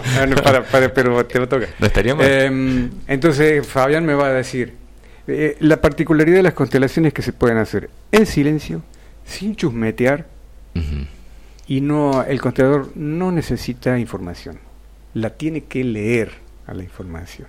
Y leer sin interpretar. Porque si le interpreto, voy voy para el libro escrito y, y, entonces, bueno, te doy un libro de autoayuda y hacela solo. Entonces yo le pregunto a Fabián, ¿qué quieres ver? Bueno, siéntate al lado y el cortador se deja, se deja tomar por, por la, la, información que viene. Entonces se le pide o el constelador solo levanta y le dice a una persona, ¿podés representar a Fabián? O al alma de Fabián o a la información que Fabián necesita ver y se para una persona ahí. En el medio. En el medio o, y, o no. Entonces, el, donde sienta la persona que fue elegida. siente la persona. Y el, que va, el constelador, digamos, no el terapeuta, sino la persona, elige. Eh, a veces sí, a veces le elige el constelador. Bien. Y a veces ni se elige, se levanta alguien espontáneamente. Pasan esas cosas. Todo depende del grado de meditación y de profundidad que haya llevado el grupo en general. Bien. Pues se puede decir también, es una meditación en movimiento la constelación. Entonces, eh, bueno, el constelador lo que puede hacer es empezar a ver lo kinestésico, que es lo que vos estás diciendo. Se para al medio, se para a la orilla, se para a un rincón, se para lejos. Haces una lectura. Se, hace una lectura kinestésica. Se para mirando afuera, se para mirando al piso. Bueno, eso es kinestésico. Y después le, eh, empieza el constelador, puede preguntar, y si no, el constelador entrenado se aproxima a la persona y empieza a sentir lo que la persona siente, que es lo que pasaba con tu constelador. Entonces, el, el, cuando el constelador siente, entonces dice, bueno, vamos a poner donde está mirando el alma o el representante de Fabián, vamos a poner a alguien. Y empieza a tomar posturas. A lo mejor se rodilla, a lo mejor se acuesta. Si se acuesta tiene algo que ver, tiene algo que... Si se acuesta en posición fetal es un niño. Si se acuesta en posición boca abajo posiblemente sea un suicidio. Si se acuesta con las piernas abiertas, mm, ahí hay eh, una mujer que murió en el parto. Por ejemplo, pero es una, esos son tips. El constelador tiene que ir ahí y corroborarlo con su cuerpo. Y sentir todo. Entonces empieza a desarrollarse hasta que se pone una, dos, tres, cuatro, cinco personas. Se y cada una representa, puede ser al padre, o claro, hermano, la pareja. Claro. Pero bueno, sí, puede ser, puede ser, todo puede ser, pero es un error caer en interpretaciones. Se para una persona que se sensibilizó con algo y el constelador no puede decir, es el abuelo. Y no puede saber, porque aparte... Es una... ¿Puedo yo saber que es un masculino singular o plural que está tomado de esa persona? Entonces lo se empieza... Entonces no puedo decir esto, abuelo Pedro, no. Esto abuelo paterno, materno, no, no, no, no me confundo eso. Entonces vamos trabajando con eso, medio en silencio, y voy colocando a dónde mira, a dónde va, qué siente esa persona, y y, ahí en un momento se para eso, se calma, se calma. Entonces yo considero que ahí hice un diagnóstico. El alma de Fabián está paradita mirando para allá, entonces pongo allá a alguien y ese alguien se siente incómodo y mira para allá y puse otra persona y esa otra persona está llorando. Bueno, eh, ese hace un diagnóstico. Y con el diagnóstico se empiezan a decir palabras, no tan bonitas. Este, se puede ver la violencia y, yo tengo que decir necesito matar para generar un poquito más fuerza en el, en el campo de diagnóstico. y después viene eso es lo que está impreso en el campo de información eh, de Fabián, que hasta si alguien tiene la capacidad algún día verá el holograma del campo ese. Pero bueno, entonces después empiezan a decir frases para desatar eso. Entonces, frases amorosas desde un centramiento muy profundo de todos. Entonces, el constelador va diciendo y le va haciendo decir al, a Fabián o al representante de Fabián o a otras que están ahí frases frases amorosas, y empieza a haber cierto movimiento de reacomodo, de reconciliación, de reconciliación con los muertos, de reconciliación de esto, de lo otro. Bueno, hasta que todo empieza a tener un, cauce amoroso, un orden amoroso. ¿Y qué sucede? O sea, está el constelador, está la persona que está haciendo la constelación, de los 10 hay tres que se levantaron a hacer una representación de una energía X que le corresponde al que está constelando, y el resto observa. También hay una relación de que ahí hay un clan que está sanando algo, por algo se formó ese grupo, o sea, eh, no, no, caíste en, en, esa constelación por casualidad, sino que hay algo que te representa a vos y que vos tenés al, al ver no el, que está constelando, sino el que representa al padre, el abuelo, Pedro, el que sea. Y vos ves eso y algo te está resonando. Por algo fuiste ahí, para algo, fuiste, ahí, por algo, estás ahí. Y por algo somos humanos y somos mamíferos y venimos atravesados por historias muy parecidas. A ver, somos todos hijos de, o descendientes de inmigrantes, no emigraron de vacaciones a la Argentina y les gustó el paisaje y se compraron una quinta, vinieron a laburar y pusieron el lomo. Y escaparon de, y escaparon de, y les pasó determinadas cosas y en el barco dejaron determinadas cosas y hay dolores que quedaron allá. Bueno, gente que nunca más viste. exacto, entonces, eh, y, hay abortos en todos los clanes, y hay niños desaparecidos en todos los clanes, y hay abuso sexual en todos los clanes, y hay violencia en todos los clanes. Eh, en algunos clanes más vistos que otros, en algunos clanes más hablado que otros, eh, pero hay en todo, entonces a todos nos toca todo. A ver, hoy le decís un piropo a una chica y, tiene todo el derecho a hacerte un juicio o hacerte una demanda por, por abuso, por lo que sea, de palabra, o que sea. Hace 15 años atrás le decías un piropo y quedabas bien y la chica se ponía contenta. Hace 50 años atrás le podías decir cualquier cosa, sobre todo el hombre o la mujer, y nadie te iba a decir absolutamente nada. Es más, el amigo tuyo te aplaudía o el otro te aplaudía por decir una barbaridad. O sea, fíjate cómo cambió. Y estamos hablando que es, sos vos con 50 años, el, hace 20 era tu papá, hace 50 era tu abuelo.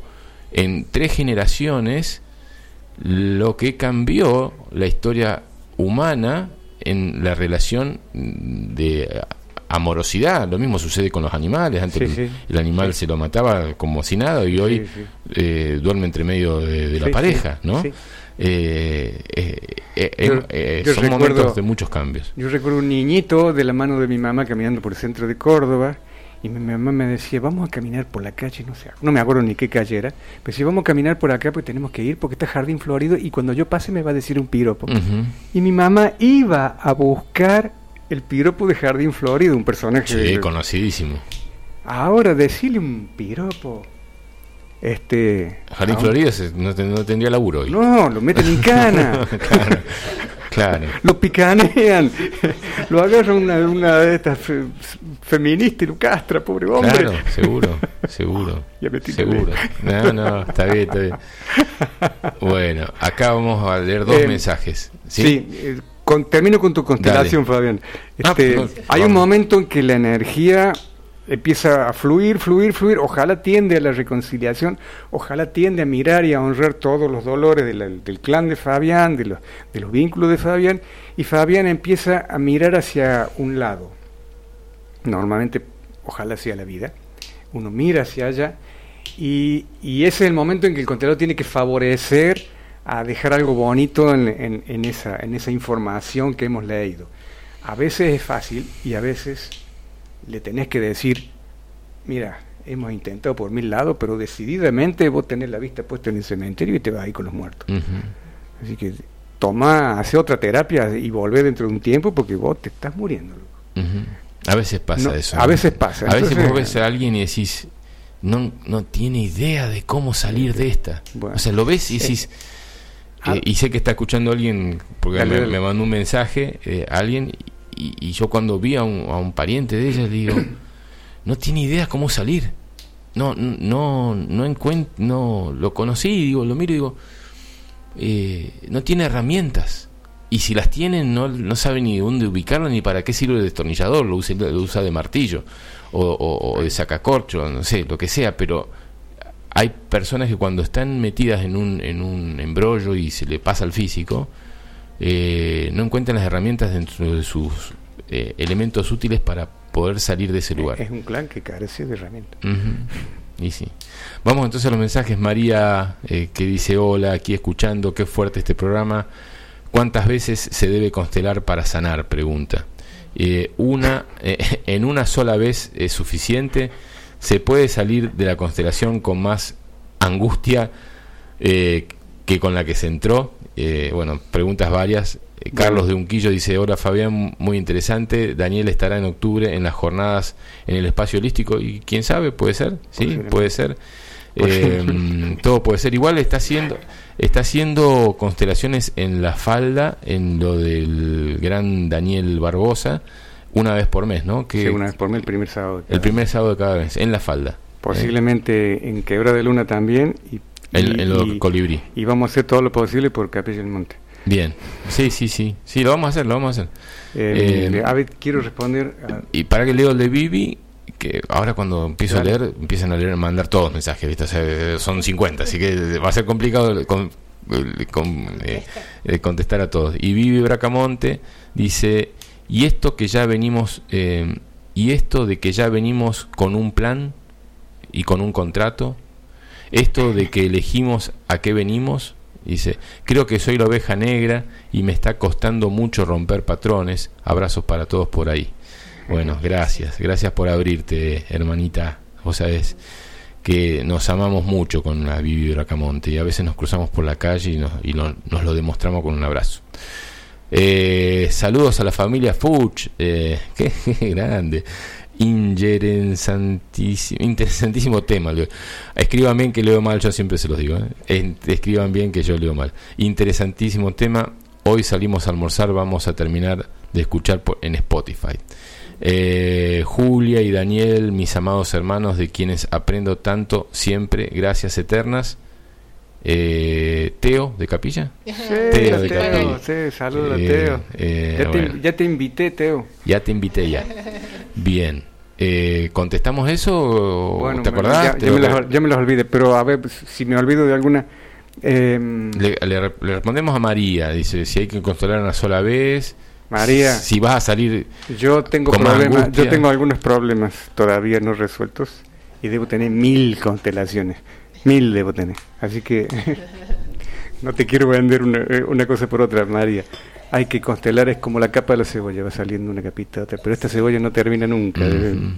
Así que, bueno, hasta que, hasta que llega un momento, María, en que decís, miras para atrás y decís, ya basta. Mm. Queridos ancestros, necesito ir a mi vida. Y, la última pregunta necesito unas vacaciones de ustedes. necesito vacaciones de ustedes. basta vida basta. Entonces voy a darle bolilla al proyecto no del clan sino al proyecto álmico. Bien. entonces ahí donde me conecto con mi alma. Si puedo tomo la fuerza del clan y si no tomo la fuerza de voluntad y voy decididamente hacia lo que mi alma quiere porque lo que mi alma quiere Todas las almas tienen un proyecto y muchas veces los clanes los han frustrado. Y la socioeconómica y todo los ha frustrado, los planes álmicos. Nadie viene con el plan de matar a la humanidad. Y sin embargo hemos hecho esas cosas. Nos hemos olvidado del plan. Ahora tenemos la oportunidad de revisar el plan de álmico y tomar la, y tomar la fuerza ancestral.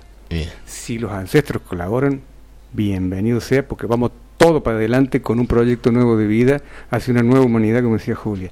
Y si el clan no colabora, lo siento, clan.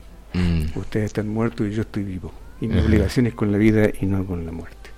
Está bueno, está bueno. Entonces, Mari, te digo, si querés hacer una, es como pasarle un trapo sucio al, auto y decirle, lo quiero lo quiero limpiar de una sola vez. Y Costelar no arregla las cosas, Mari te tenés que ir con una tarea a tu casa, porque el constelador no te va a arreglar nada, te va a hacer ver cosas, te va a poner orden, orden interpretativo de las cosas que pasaron en tu clan, va a poner un manto amoroso y dulce ahí, pero la tarea es personal todos los días en tu casa.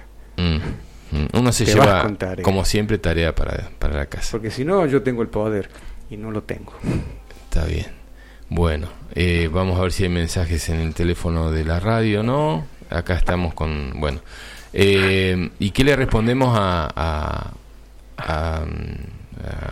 para Luis, no, la Vivi, Vivi que decía, eh, y esto de que ya venimos con un plan, un contrato, esto de lo que elegimos, a qué venimos, o sea, elegimos o, o sea, siempre dijimos nosotros, no sé si las constelaciones lo afirman, de que uno nace en una familia, digo, ahí en esa familia quiero nacer porque quiero trabajar esto, esto, estos son mis hermanos, estos son mis viejos, con todos los problemas que tienen cada uno de los, de todos los que están ahí, pero ahí es donde vengo a trabajar porque ahí es donde la maduración, después me olvido, ¿no?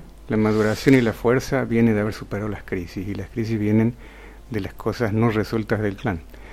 Entonces una vez que superé son, estamos hablando de más de 30 años, que superé las cuestiones del clan con ayuda terapéutica y no necesariamente meto acá las constelaciones, con muchos terapeutas. Entonces, ahora Alma, te voy a dar bolilla a vos, a ver qué, qué, viniste a hacer, qué querés. Ya tenés la experiencia, ya tenés la fuerza. Ahora, ¿qué querés? ¿Cuánto dura una constelación, más o menos? Más o menos. No le puedes poner, no le puedes poner horas, ¿no? No, se le, no se trabaja por tiempos, pero una mañana, eh, una tarde. Si yo tengo que hacer una constelación individual, estoy demorando por, por individuo una hora y media a dos. Con cada uno. Con cada uno. Si tengo que hacer una constelación grupal, es, en grupos eh, de más o menos cada constelación puede llegar a durar entre 30 y 40 minutos. De cada persona que está, o sea, si de hay... cada persona. Si hay 10 personas, multiplica eso por 4. ¿Eh? Si hay 10 personas, perdón, multiplicarlo por, por 10. O sea, eh, Vos no lees, yo no sumo. o sea, 40 minutos por cada uno serían. Más o menos. Casi, más o casi toda una tarde. Sí. ¿Y ese, e-, ese que hicieron de 300 personas? Uf. Sí, de, uf. Uf. Lo que pasa es que esos temas. No terminó, están allá. Esos temas, salvo el, puntual de mi familia, que se hizo con 150 personas, este, viene un caso personal pero el resto se constela eh, cuestiones sociales. Por ejemplo, cuando iba, y cuando iba a asumir Macri, mira, hicimos una constelación de la Argentina y se puso a todos los miembros del gobierno. Miembros del gobierno, al pueblo, a los obreros, a los protestantes, a, la religión, a la vida, a la Argentina, a la Argentina pobrecita. Yo hice de Argentina. Entonces, bueno, sí, demora como 40, 50 minutos eso. Fuerte como ella sola. Y esa es una constelación casi en silencio. Y para, para meter un mix nuevo, las personas, algunas sabíamos qué representamos, yo digo, decía Argentina, pero a mí me ponían un cartelito en la espalda y yo no sabía lo que había, lo que tenía que representar. Ah, qué bueno eso. ¿Eh? Entonces, muchas veces el constelador utiliza esos artilugios. ¿eh? Bueno, vamos a hacer una constelación ahí en el espacio es, te van a contar una experiencia después. Dale.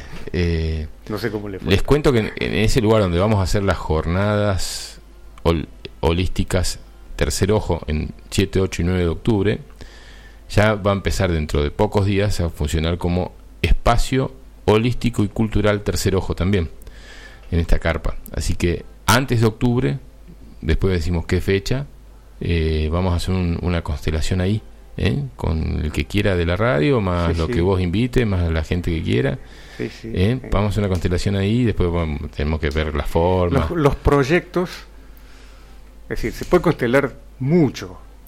Un, negocio, un proyecto se puede constelar, se puede constelar salud y vínculos, sobre todo vínculos. La salud también, pero cuesta un poquito más. Cuando cuando la información está sentada en la célula es más difícil de, reprogramar, pero porque todo lo, todo el tiempo que llevó, es materia. Porque todo el tiempo que llevó en generar ese cáncer eh, a pesar de no, no se va en dos minutos. Mira, vos sabés que el cáncer estadísticamente tiene más remisiones espontáneas que otras enfermedades. Ah, y uno le tiene un miedo barro y sin embargo... Es que es la palabra la que nos da miedo, ¿no? Y, nos han puesto un cuco, sí, sí, sí. Este, hay otras cosas que no se van tan fácil.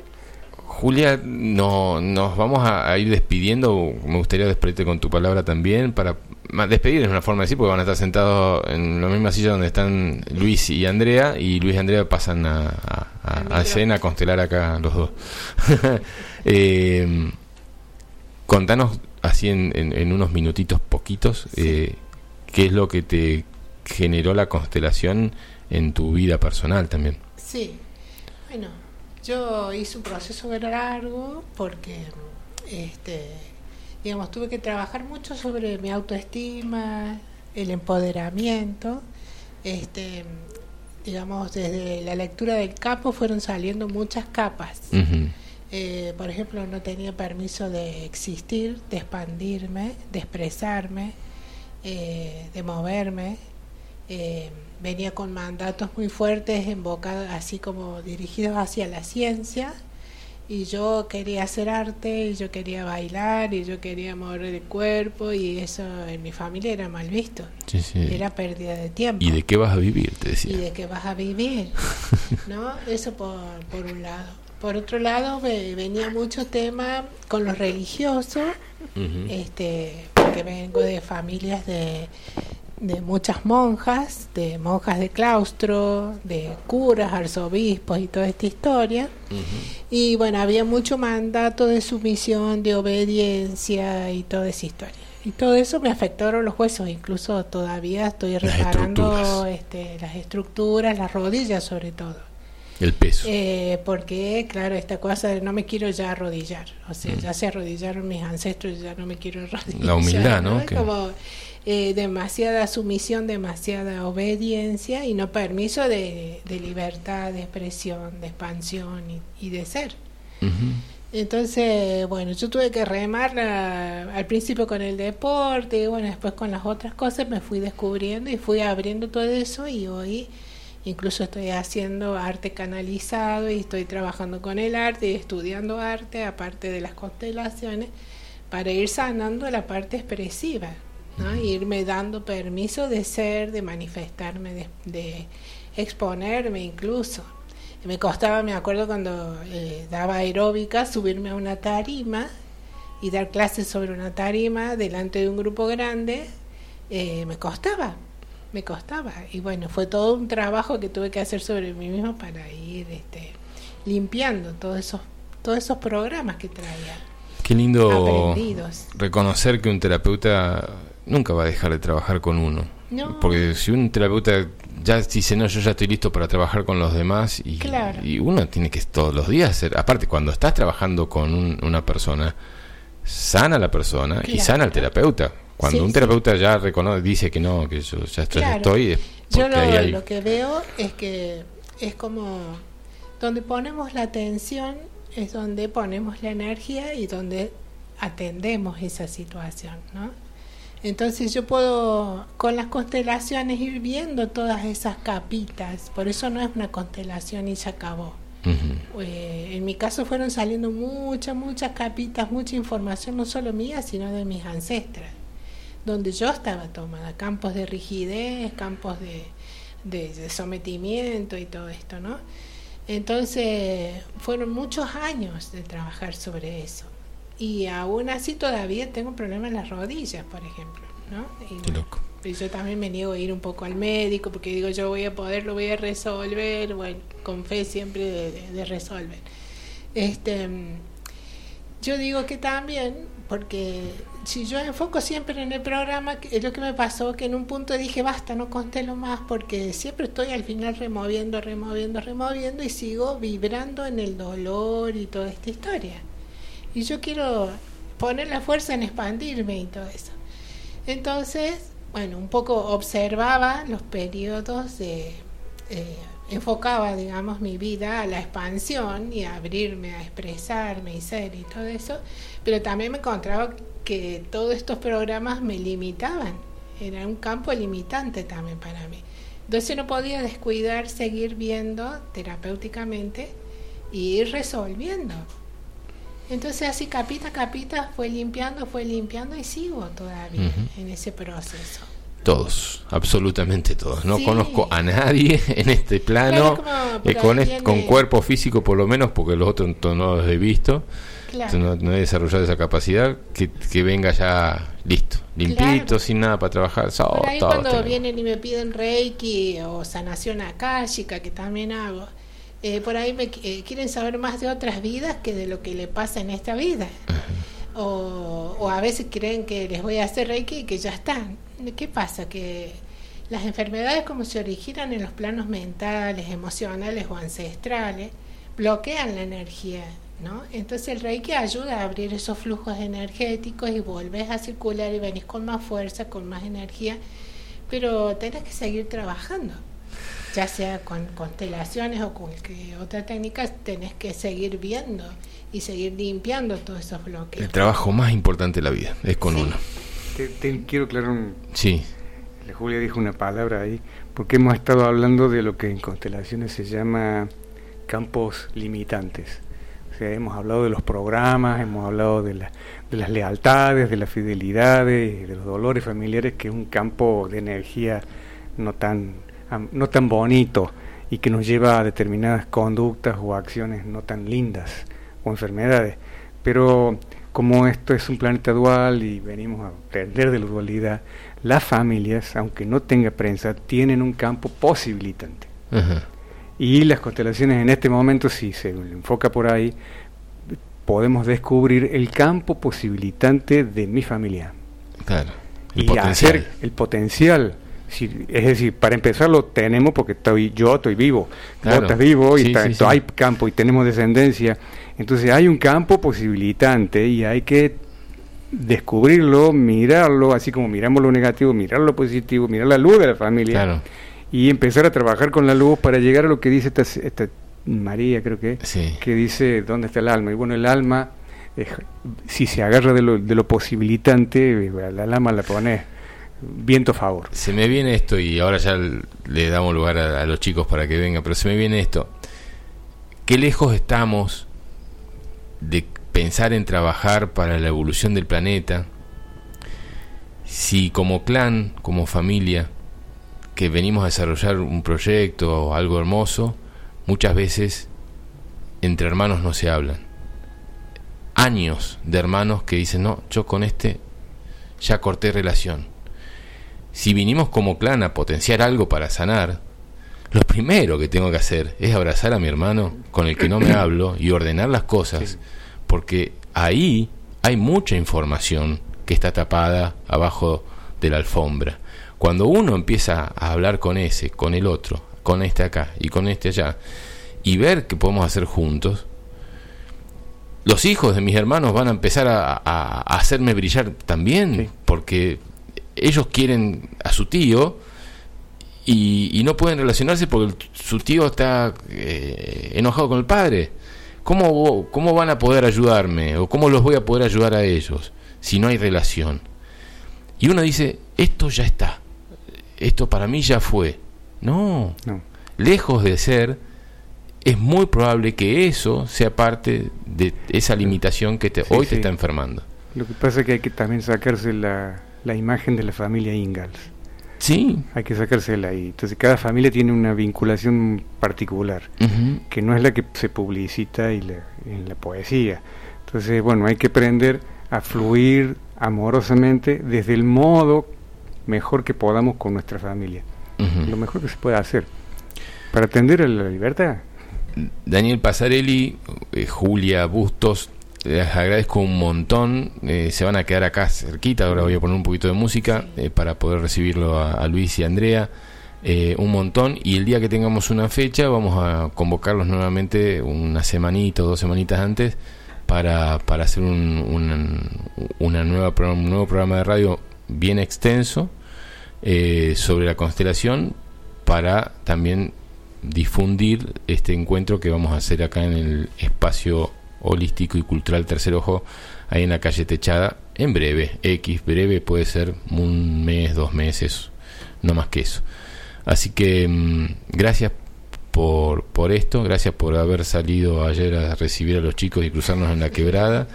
Eh, ayer no había... Gracias por la visita. Ayer, ayer no había programa y hoy está esto que es hermoso que está sucediendo. ¿eh? Gracias. Gracias. Gracias. gracias. Música un ratito, no se vayan, no se vayan y ya volvemos con el programa Tercer Ojo.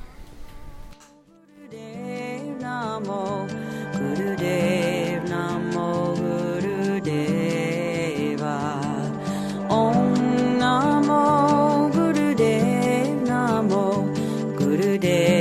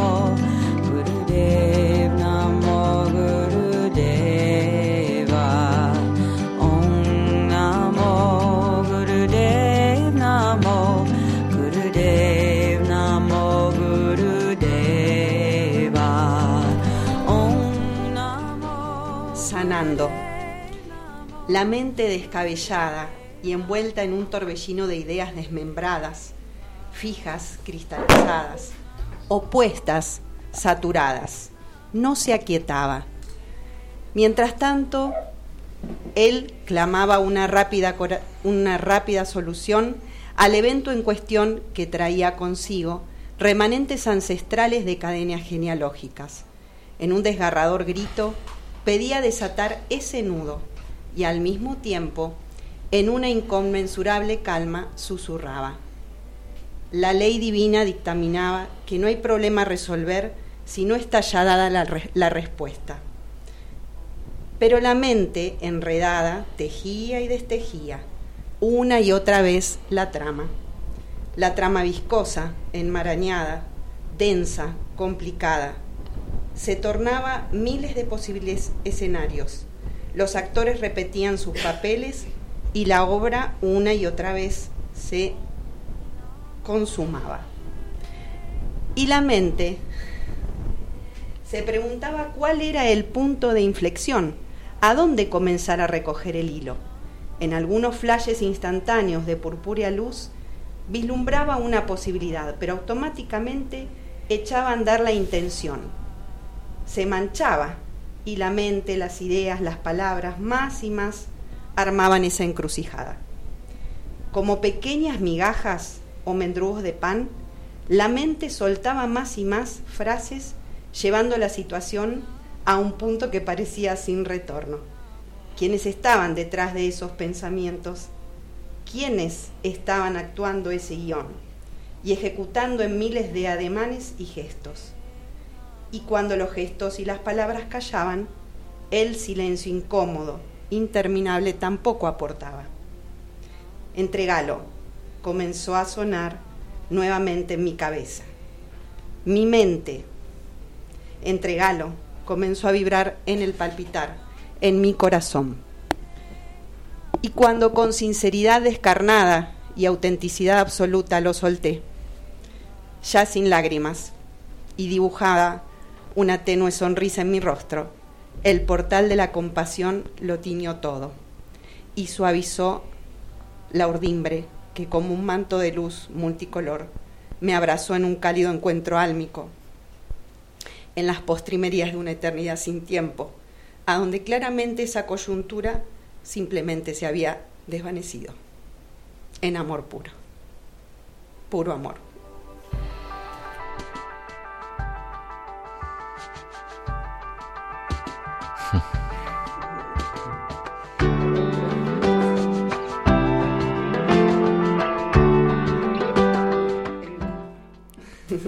Ahora sí. Hola Andrea. Hola, ¿qué tal? Respire hondo. Sí. Bien. Hola Luis. Hola, ¿cómo estás? ¿Cómo están todos? Bienvenidos. Gracias. Bienvenidos. Bueno, eso es algo que escribiste, que te llegó. Sí, es. ¿Lo escribiste hace un tiempito? Sí. Eh, bueno, cuando siento, como hablaban acá los compañeros, eh, canales ¿no? que se abren de inspiración en momentos tal vez de insomnio, eh, esos, esas palabras ¿no? que uno quiere poner, ah, justamente se llama Sanando, este poema o este ensayo que escribí. Y bueno, eh, como hablamos de los vínculos y hablamos de todo esto de, eh, de mover dentro de los campos mórficos, a veces uno mueve, mueve, remueve, y justamente como habla el poema, las palabras lo embarran más a ese campo, y el soltar es el camino, ¿no? El soltar y saber eh, que el amor puro y en otros planos, esos multidimensionales de los que veníamos hablando en el programa, eh, estamos todos entrelazados, imbricados, unidos, y que bueno, acá venimos a, a resolver, ¿no? A re-resolver y, y a movilizar para lograr la libertad, básicamente. Y, y bueno, entonces este poema habla de eso, ¿no? Un poquito de cuando uno trata de mover y la mente te enrieda. Entonces soltar la mente, entregar y ahí viene entonces la respuesta desde planos mucho más sutiles. Yo creo que mm, no- nosotros, o sea, est- estamos todo el tiempo trabajando eh, en, en- en uno mismo, incluso hasta cuando estamos parloteando, ¿no? Porque cada uno tiene su parloteo especial. Yo siempre lo escucho a Alberto Kusselman cuando, cuando dice eh, esa, esa mente que, que te repite, vos estás en, de vacaciones en Alaska y tu- la relación con tu hermano, con tu tío, con tu te sigue persiguiendo, ¿no? y estás a, a donde sea que estés te Sí. acompaña. Y te levantaste y Sí. empezó la pregunta. Creo que tenemos ese esa- ese parloteo siempre. Eh, lo que pasa es que a veces no tenemos no tenemos tiempo de darnos cuenta que está ese parloteo y hay veces que es, esa, esa imagen, esa situación se te viene a la mente y decís, otra vez está acá al lado mío. Sí. Siempre va a estar hasta que una vez lo soltaste, Exacto. lo solucionaste o, o- lo abrazaste. ¿no? Exacto. Eh, eh, está para eso. Sí. El Sí, parloteo sí. está para eso, para hacerte recordar. Sí, sí, sí. Y es lo que vos decías ahí en ese poema, ¿no? Ese, Viene una vez y va y vuelve, va y vuelve. Es la bobita que está ahí, le decimos a la mente, Exactamente. ¿eh? charlando Sí. con nosotros. Sí. Don Luis, ¿Qué tal? Acá, escuchando el poema, ensayo, palabras. Cuando estaba escuchando, a la vez esa voz, venía y me decía, ¿te acordás cuando eras chico, muy chico, primeros recuerdos? Y, y un día estaba así sentado en un banquito, me acuerdo, de madera que había hecho mi viejo, todo pinturrajeado así, unas capas de pintura de un centímetro más o menos, y sentí que ya estaba todo. Dije, listo, eh, está todo bien. ¿Viste esos días? Y al otro día ya no estaba todo bien de nuevo. Ajá, Y qué después bueno. tenía 12 años y otra vez estaba todo bien y al otro día ya no estaba bien. Y así continuamente. A los 18 logré entrar a, a estudiar a lo que quería, que era arte. Y me acuerdo el primer día que entré que dije, ya está, resolví mi vida. Ese sentimiento permanente de que ya llegaste a algo y a los segundos, al otro día, esto que decías recién, "Oh, no tengo nada hecho y tengo que volver a... Parece volver a empezar, no es volver a Mm. empezar, es continuar, ¿no? Pero viste que sentís que volviste a empezar, porque te cae como una, esto que decimos, te cae una ficha, eh, una información de, de- de todo lo que hay ahí, de, de toda esta disponibilidad informática, como decían recién los chicos también, y, y sabés tan poquito y sentís tan poquito, y a la vez sentís tanto, es como una mezcla permanente de, esto de autodescubrirse que, que recién nombrabas, y, y wow, no, no, no termina, ¿no? Es como pensar que la pareja va a estar siempre bien. Sí. ¿no? Sí. Eh, está siempre bien hasta que de repente pasó algo y vos decís, ¿cómo fue que pasó esto? Sí. Y una bronca, algo que venías acumulando de no decir y que el día que lo dijiste lo dijiste mal y encima desubicado porque no lo dijiste en el momento que tenías que decirlo. ¿Y, esto que de dónde viene? ¿no? Y, y, y de repente lo que parecía que estaba bien es tan endeble Sí. que hay que volver a construir. Sí. ¿no? Y se construye con palabras, se construye con miradas, con abrazos, con mimos, eh, con comida, con lo que sea, pero hay que volver a construir. Sí. Lo que parecía que estaba tan bien. Y es un momento a otro, un instante. Sí, empezás a conocerte de nuevo. y, sí, y ahí volvés a apostar. Y. Pero también está la posibilidad de mirar y decir, epa, me está engañando porque esto ya sé que va a pasar. Entonces ya te preparás para que pase eh, y sabes que va a durar un tiempo, entonces no te haces tanta mala sangre, Sí. ¿no? No te haces tanta mala sangre, porque decís, está bien, si ya lo pasé tantas veces, esto va a volver a pasar. Es como el, el cuento de la marmota, ¿no? Es como que estás ahí Sí. dando vueltas por esta misma situación.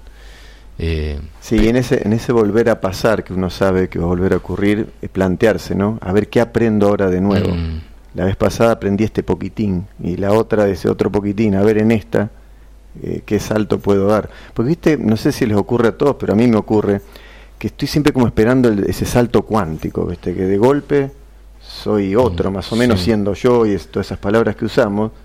Y cuando me levanto a la mañana soy el mismo, un poquitín diferente o, o más autodescubierto o lo que fuera. Y, y se da, parece así, ¿no? De, de, de a pasitos chiquititos, Sí. o no tan chiquito, a uno le parece chico porque está desesperado a veces. Queremos este queremos todo ya. Yo el otro día le decía a Cari, eh, mi, mi compañera, que ustedes conocen y qué sé Sí. yo, digo, quiero laburar conmigo y no hacer otra cosa más que laburar conmigo. y así, es, como decías vos recién, ¿no, Luis? Eh, tengo ganas de dedicarme solamente a esto, que es conmigo y hacer esto, esto y esto. Y después vienen las distracciones. Y lo que uno pensaba que era eh, ma- mañana empiezo ya, me meto en el, en el domo geodésico que hicimos y no salgo por una semana. Me olvidé y me puse a lavar el auto y me puse, y esto habría que cambiarlo y vamos a cambiar, entonces le falta este foquito y ya te olvidaste. La de- vida, Y así es. la vida, Mm. sí. Sí, sí.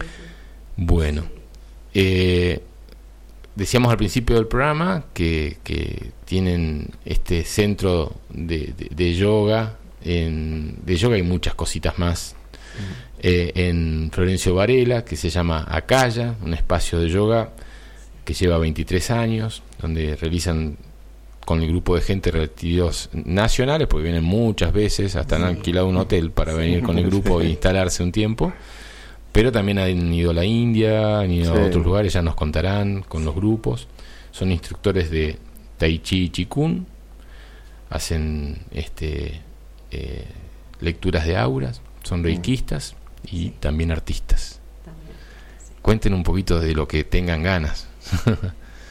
Sí, la escuela nació también como una necesidad interna. Creo que cada, cada uno, eh, cada uno de acuerdo a lo que va sintiendo internamente, ¿no? Va eh, empezando a dar esos pasos y a transitar y en ese desarrollo del transitar vas encontrándote con tareas para hacer que le sirven al otro, pero te sirven principalmente a vos, ¿no? Así como uno se zambulle en una en, no sé, en, en estudiar constelaciones para, para resolver cosas propias y a la vez después uno con esa, esa experiencia puede colaborar con el otro. Y nosotros desde muy jóvenes eh, arrancamos a, a estudiar arte, los dos, ahí es donde nos conocimos, en la Facultad de Bellas Artes de La Plata. Y, mm, y bueno, a partir de ahí empezamos a acompañarnos en ese paso a paso, que bueno, también como vos dijiste, es un redescubrirse ¿no? en la pareja.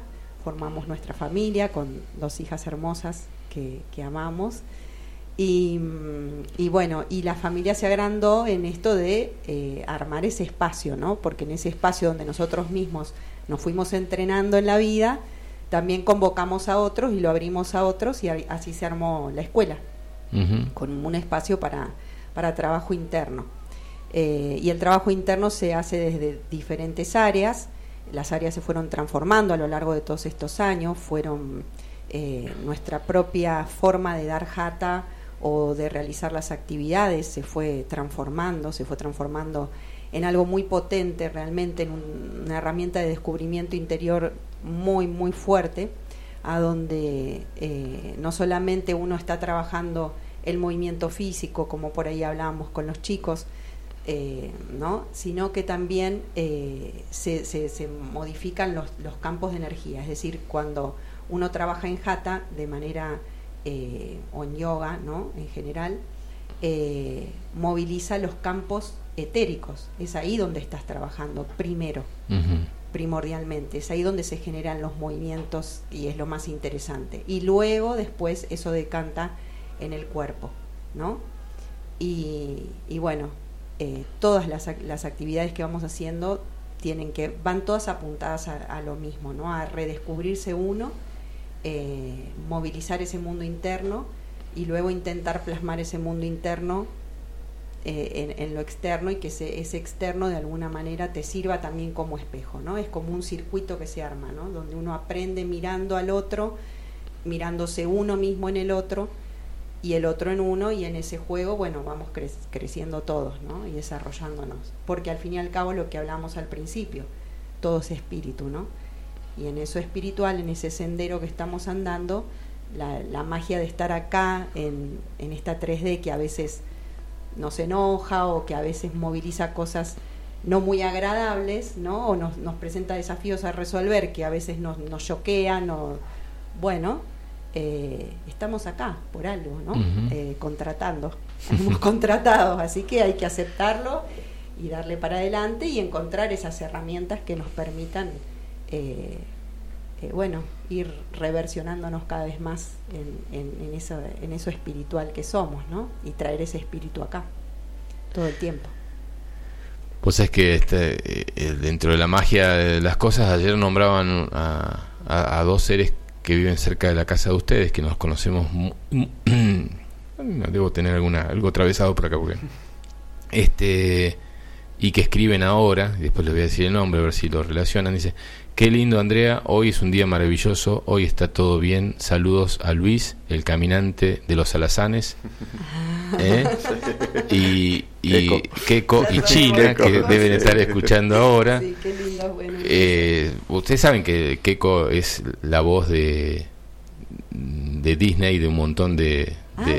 Ah, él es, el, que hace, él es el que hace el doblaje de, de Porquis de no sé si era Bugs Bunny o, bueno de, muchos de los de los de nuestra época y ahora trabaja con los nietos o, hijos o nietos de ustedes porque le hace la voz a los nuevos de Disney. Y yo digo que es Drupi porque aparece ahí en, en su casa y creo que es más conocido Keiko, en, en se, mudó en diciembre y es más conocido Keiko que, que mucha gente que vive hace 20 años en Capilla del Monte. Porque todo, y ahí lo, ah, lo conocía Keiko, es Drupi, es Drupi. Así que te empezá a... Hola amigos. empezá a preparar la voz de Drupi Keiko que te va a quedar muy bien. Así que bueno, un maravilloso ser y un beso muy grande a la, a la, China también. Eh, y Silvia dice, dice, wow, que programó mis saludos a los consteladores, porque ya están fuera del micrófono. Eh, lo, hago, lo hago hace varios años muy sanador e integrador, lo dice Silvia. Y María que dice, eh, clarísimo, millones de gracias, María Booker que, que escribió. y Alejandro, que no creo que esté escuchando, pero dice avísame cuando te puedo llamar. No creo que esté escuchando la radio y tampoco lo voy a poder llamar. Eh, eh, mensaje para acá, dice, ¿por qué el nuevo orden mundial es imposible de implementar sin creer un caos masivo? Ah, no, no, creo que sea para acá. Eh, qué bello programa, Fabi, e invitados, abrazos desde Buenos Aires, Mario y Alejandra, un beso muy grande. Em, bueno, ahí seguimos. Eh, ¿Han hecho constelaciones ustedes? Exacto. ¿Con los chicos o...? Eh, hemos hecho con otras personas y, con los chicos también. Sí, sí, sí. ¿Y? Eh, hemos hecho incluso una casi personal con una pareja, nosotros dos y, y bueno, y acá Julia y, y Dani este, en nuestra casa, que estuvo espectacular. sí. Y después eh, nosotros en, en, un momento estuvimos tres meses acá ensayando una especie eso, de, sí. de, Asram este, en capilla, eh, que fue muy loco porque una persona después que comenzamos eso nos dijo que habían recibido un mensaje en un momento de que en esa fecha se iba a instalar un Asram en capilla, Ajá. cosa que no sabíamos. Ajá. Y nosotros nos sentimos hay una responsabilidad este, que no entendíamos bien ni, ni para qué, aún hoy no entendemos tampoco, por supuesto. En Villa Aini, ahí en la calle Exacto. Salta. Exacto. Un beso a Grisel. A Grisel, Un sí. beso muy grande la Gris. Sí, sí. Sí, fue un lugar muy apropiado para, para realizar esto. Y, y unas veintipico de personas que participaron activamente y después se sumaron. En total se movieron unas 50 personas en el ASRAM Ajá. durante esos tres meses. Muchos de Varela. Eh, sí, muchos de Varela, este, que, que, han venido a instalarse directamente y hacer esa vivencia de convivencia permanente. Y una de las actividades que surgió ahí fue constelar el ASRAM. Ajá. Así que por eso este, fue muy interesante y se trabajó con ese método que recién decía Dani, de, de cada uno tenía un papelito con un nombre, una, una función, un algo que era, pero nadie sabía quién era en, en sí.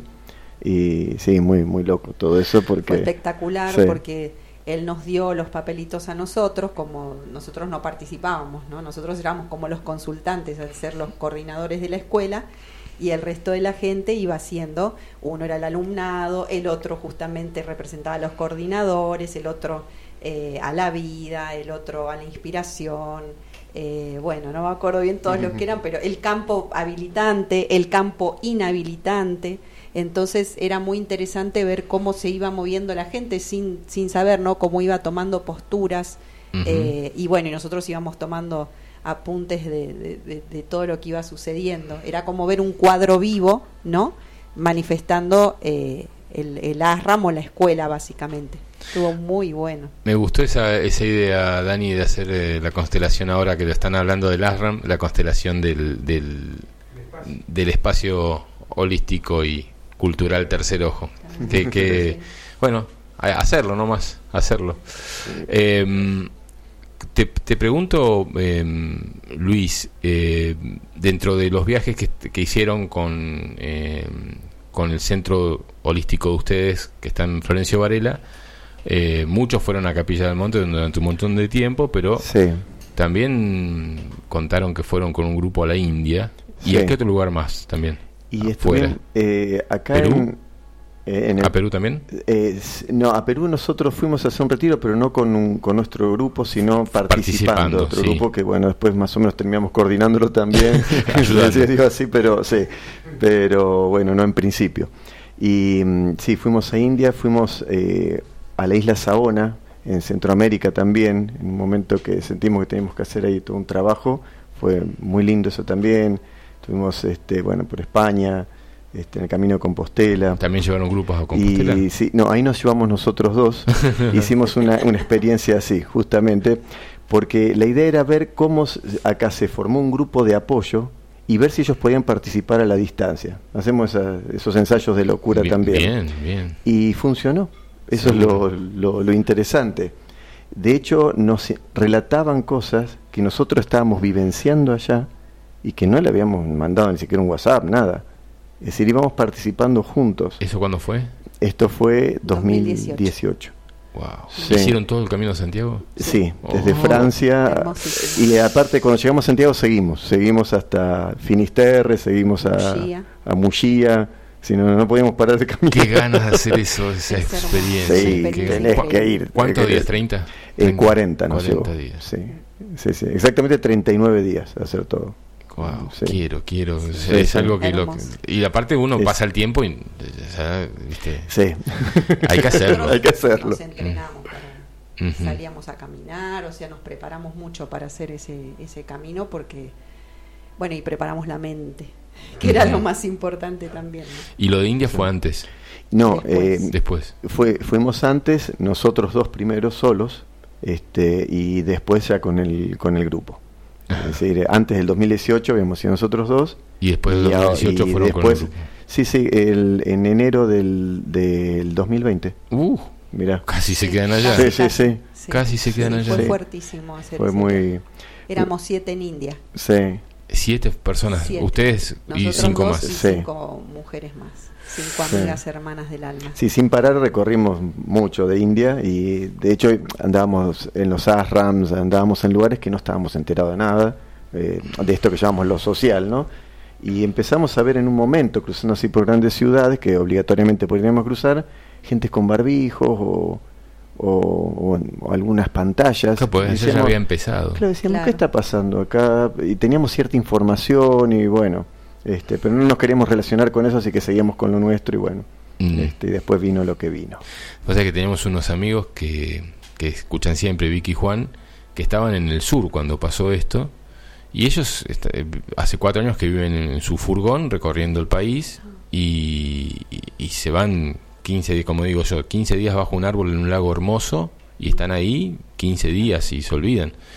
Y cuando pasó lo, lo- lo del 2020, en marzo, salen de ese árbol, van a la ciudad y, y ven los supermercados llenos de gente saliendo con carritos, esto y que lo otro, y, y, y ya había pasado días, o sea, imagínate, para, para que haya pasado eso, por lo menos era fin de marzo.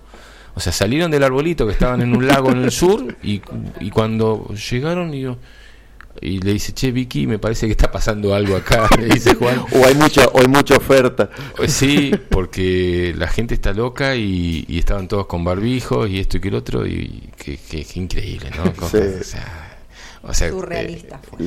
sí, Lo sí, que Sigue se- siendo, ¿no? Porque ahí todavía sí, sí. va a dejar su, su, Su huella. su huella. Y esto de que cada uno vivimos nuestro propio mundo, verdaderamente, ¿no? Mm. Porque, ¿por qué tenés que estar informado, como decimos? Es decir, ellos estaban en su árbol. Claro. Y a la vez ellos dos juntos y a la vez cada uno en su propio árbol. ¿no? ¿Cómo, cómo vivimos de esta manera? Siempre, en realidad, estamos solos, de alguna manera, y nos acompañamos como, como podemos. Creo que dos años después podrían estar ahí en ese árbol y, y la vida hubiese cambiado. O sea, eliminar todos los medios de comunicación Sí. que hay y esto no hubiese pasado. ¿eh? Claro. Porque no hubiese pasado, no hubiese Sí. tenido forma de Claro. comunicar Sí, de lo que se comunicó. Terrible, Movida, ¿no? terrible movida. Y a la que algunos se prestaron más, ¿no? Que otros. Sí, sí, sí, sí. Sí. Es así. Qué Pero importante bueno, estar interno, ¿no? Justamente todas estas herramientas de las que venimos hablando hoy y tantas otras que se nos ofrecen para eh, estar conectados con uno mismo y discernir esa palabra tan importante, ¿no? De, de recibir informaciones y decir, pero esto realmente va conmigo. Yo me acuerdo cuando nos miramos nosotros dos cuando cuando sucedió todo esto en casa que nos empezaron a encerrar imagínate en una ciudad ustedes bueno más o menos me enteré cómo lo pasaron acá pero nosotros allá salíamos a andar en bicicleta por una ciudad desierta era muy choqueante realmente Eh, y bueno era fuertísimo tener esa experiencia. Eh, Sí. no escuchar ni un niño vos imagínate que son miles y miles de personas que viven y no se escuchaban ni los sonidos de los niños en los Y- colegios. sí, claro. Sí. y muy interesante que veníamos recién venidos de India, donde India es un hormiguero pateado todo el tiempo, de, de gente, gente, gente, y de golpe ese contraste Sí. de, de ver este mucha construcción sin nadie. Este, er- era realmente surrealista y, y espectacular para la mente de uno, ¿no? Para seguir tratando de educar un poco la mente y de, de ver las dimensiones de las cosas, porque eh, era como un shock muy grande. Este, fue, fue fantástico, en. Bueno, el centro de ustedes fue creado el milenio anterior, Sí. ¿no? En el Sí, 99 sí, sí. del milenio anterior. Sí, sí. Este- En, en realidad fines del 98. Ajá. Este, en eh, el 9 el 9 del 9 de un año 9. Ajá. Ahí lo, lo comenzamos. Sí, no, está, está raro ese micrófono. Este, Está bien que es más baja ella, pero no sale bajo.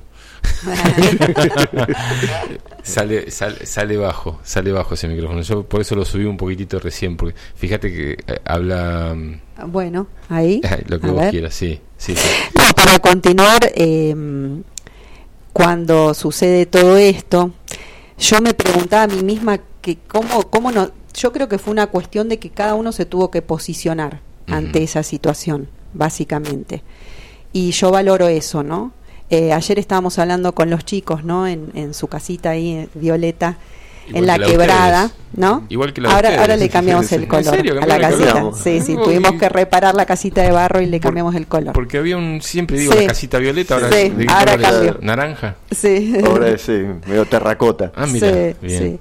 Y bueno, y hablábamos de esto, ¿no? De, de, cómo cada uno se tuvo que posicionar ante esa, esa situación. Es como haberse replanteado uno mismo de nuevo su, su propia vida y, y bueno, y, y ante tanto desde afuera querer inculcarte determinadas nociones, ideas, conceptos y querer manejarte, ¿no? Frenar un poquito y decir, pero para, si yo tenía otro contrato justamente, yo acá no vine a ser manejado, ni a ser eh, avasallado, ni a que dirijan mi vida, ni a que me digan a qué hora, cómo, por qué, dónde, de esta manera, de aquella manera, colocate esto, sacate aquello, no. No te rías. No te rías, eh, no vayas a abrazar a tu madre, no vayas a abrazar a tu... No, entonces yo cuando vi todo esto, yo les hablé directo, les dije, no, esto yo conmigo no cuenten o sea, con este plan no. O me retiro de acá o me dejan que siga trabajando en libertad. Y así lo hicimos, lo hicimos en libertad. Nosotros acompañamos durante ese tiempo que estuvimos encerrados todos los días a las 19 horas. Me acuerdo que con una angustia, porque no veíamos a quien estaba detrás de la pantalla, dimos todos los días clases de yoga, porque había mucha gente que estaba en soledad. Entonces acompañamos, hicimos el esfuerzo porque realmente no era nuestro interés, si bien a mucha gente por ahí le gusta trabajar a través de la compu o de un celular, nosotros somos de lo presencial, nos encanta el contacto, la mirada, la sonrisa, el abrazo. Eh, empezar a hablar de que el abrazo no era, nos empezamos a mirar como diciendo esto hay algo que está mal, hay algo que está mal. Mm. Y bueno, enseguida automáticamente depositamos la confianza en nuestro interno, empezamos a hablar, empezamos a conectarnos eh, con la gente más íntima, ¿no es cierto?, con un grupo más pequeño y ahí nos sostuvimos entre todos, planteándonos primeramente si no era una locura lo que estábamos pensando y dijimos, no, no, porque nosotros contratamos para un mundo libre, o sea, otro tipo de experiencia en la Tierra. Y, bueno, y a partir de ahí seguimos apoyándonos, eh, hemos visitado a gente que estaba muy sola para que, bueno, no se sienta tan sola también, o sea, nos hemos movido. Y, y luego de hacer esa compañía, en un momento cuando vimos que, que, pudimos un poquitito más, ahí ya salimos a hacer de todo, en grupos, digamos, a hacer bicicleteadas, todo allá por el Museo Hudson, que es hermoso, conectarnos de nuevo con la naturaleza eh, y volver a, reconectarnos entre nosotros, ¿no? Nunca dejamos de abrazarnos. Y los de Lasram fue en plena pandemia. O sea, cuando Surgió luego eh, nos volvimos a ver después de un año más o menos, eh, nos cruzamos en la techada. había una peregrinación por la calle Techada. dije, ¿qué pasó? Faltaba la Virgen adelante, era, toda la banda. que eran muchos, ¿cuántos? Sí. porque y siempre entre 25 personas, estábamos 30, algunos iban y venían. este Y, vos pensás esto, Luis, eh, a cómo venía, pues yo creo que eh, nos han saltado, nos han soltado un poquito el, pie del acelerador, pero en cualquier momento van a querer con alguna otra cosa. Lo intentaron con la guerra, no les resulta, van a intentar con otra, ¿no? Pero eh, eh, volvé a pensarte, no con el Luis de hoy, sino con el Luis de hace un año y pico, con todo ese grupo, que estaba escapando de, del encierro de Buenos Aires. Exacto. Hacía poco que habían liberado un poquitito, y ni bien liberaron un poco, ustedes se vinieron todos a decir, y por ahí tengo que seguir viviendo toda mi vida acá. Sí, muchos se plantearon ya quedarse directamente, sí, sí. Porque eh, estaba esa posibilidad de que sigan encerrando las ciudades.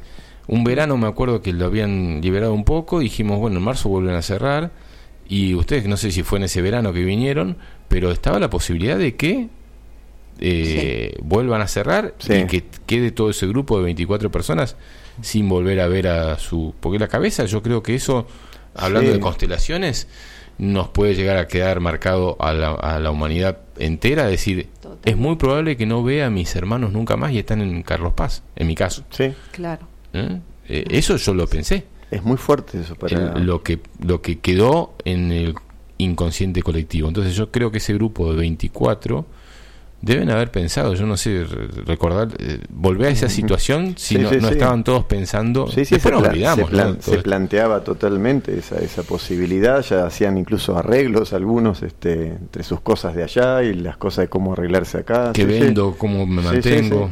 ¿Mm? Sí, sí, sí, muy seriamente estaba planteado. Contar un poquito más eh, sobre esa experiencia de, de la convivencia en plena Sí, la convivencia eh, tenía como un esquema, ¿no? Eh, todos los días era despertar, eh, se despertaba con una campanita, este, íbamos al salón directamente a hacer este, mantras, este, una media hora más o menos de mantras, después meditábamos, hacíamos hatha yoga y todas las actividades así de inicio culminaban más o menos a las 11 de la mañana, entre 11 y 11 y 30. Había una lectura, una lectura de reflexión, y después de ahí se pasaba al tema cocina algunos, este, que iba variando ese grupo, otro grupo eh, se dedicaba a hacer una mini huertita, otro a la limpieza de todo el lugar, eh, otro a, ir a hacer compras, es decir, distribuíamos las tareas y siempre iban cambiando los protagonistas de esas tareas, para que todos pasaran por todos lados. Y después, bueno, venía la, la reunión en el momento de un almuerzo, donde se charlaba más socialmente y estas temáticas justamente este, de, tratar. Era, donde se iba de alguna manera este, elaborando las ideas de que podíamos llegar a instalarnos acá. De hecho, dos personas se, se compraron acá este, lugares, no, perdón, cuatro personas lo que pasa es que dos concretaron ya, hicieron casa y todo. Dos tienen su casita y, las otras, dos están ahí. ¿Y algunas se mudaron definitivamente? no. no. Por ahora somos todos que golondrinos. Vamos y venimos. Pero ustedes ya, ya casi mitad y mitad, ¿no? Sí, Eso estamos mitad y mitad, sí sí sí, Así que, y, y, bueno, así siguen las diferentes actividades ¿no? que se iban planteando, pero todo esto que, que planteas de, de, venirse acá o de quedarse, porque por ahí te cerraban al otro día, sí, estaba permanentemente. De hecho, por ahí uno, uno de, los, de los chicos este, de treinta y pico de años que una noche se va a la plaza a buscar internet porque no tenías más internet, eh, fue no fue frenado, sino que fue atacado directamente por un grupo comando de este policial, porque la forma en que lo, lo abordaron eran gendarmería, o gendarmería, este porque iba caminando solo a la una de la mañana hacia la plaza sin barbijo, por ejemplo. ¿no? Entonces todo eso te movía mucho y, y el proceso de cómo él lo contaba, que primero se sintió amedrentado con todas las armas, todo encima, justo pasó un muchacho en auto y le dijo, está todo bien, porque vio cómo lo tenían ahí arrinconado, y él se envalentonó entonces Y empezó a hablarles de toda esta cuestión, es decir, como a querer reeducar al otro, que terminaron diciendo al gendarme, bueno, nosotros nos mandan a hacer esto.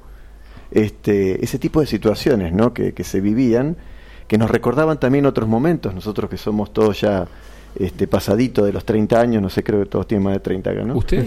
¿Usted tiene más de 30? Este, mira, eh, de, épocas que hemos vivido de chicos, ¿no? También, este, donde, donde teníamos otro tipo de militarización y todo, de, la sociedad y todo, eh, era, eran movimientos muy fuertes.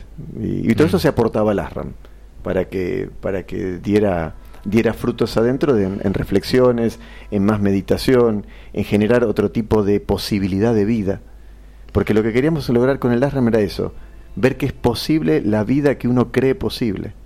Mm. Este, y, bueno, y creo que se, se logró. Y el ASRAM sigue en Varela.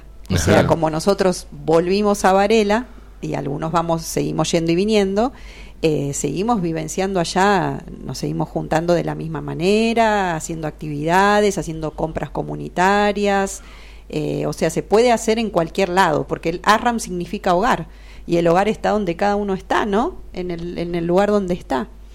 Y bueno, nosotros sentimos eso, ¿no? Que es como una extensión nuestra, esto de ir y venir, que hay gente que se ríe o nos dice cuándo se van a instalar. Bueno, evidentemente nuestra propuesta de vida o álmica por ahora es esa, ¿no? De ir y venir y nosotros lo disfrutamos de esa manera y nos entregamos a eso hasta que sea lo contrario, si en algún momento nos tenemos que instalar definitivamente acá o no. Sí, ¿sabes qué sentimos Con también? Mucha apertura lo hacemos eh, eso. Sí, perdóname, este, pero algo que sentimos que por ahí puede dar una idea de esto y puede sonar loco, pero cuando vamos y venimos sentimos en ese camino como el tender hilos de luz que van haciendo que Uritorco esté por allá, en Buenos Aires, en mm. Varela, y que, no sé, que el obelisco venga a darse una vuelta acá con nosotros, ¿viste? Como una cosa así de, de, integración de energías en ese camino que uno hace de, de ida y vuelta permanentemente.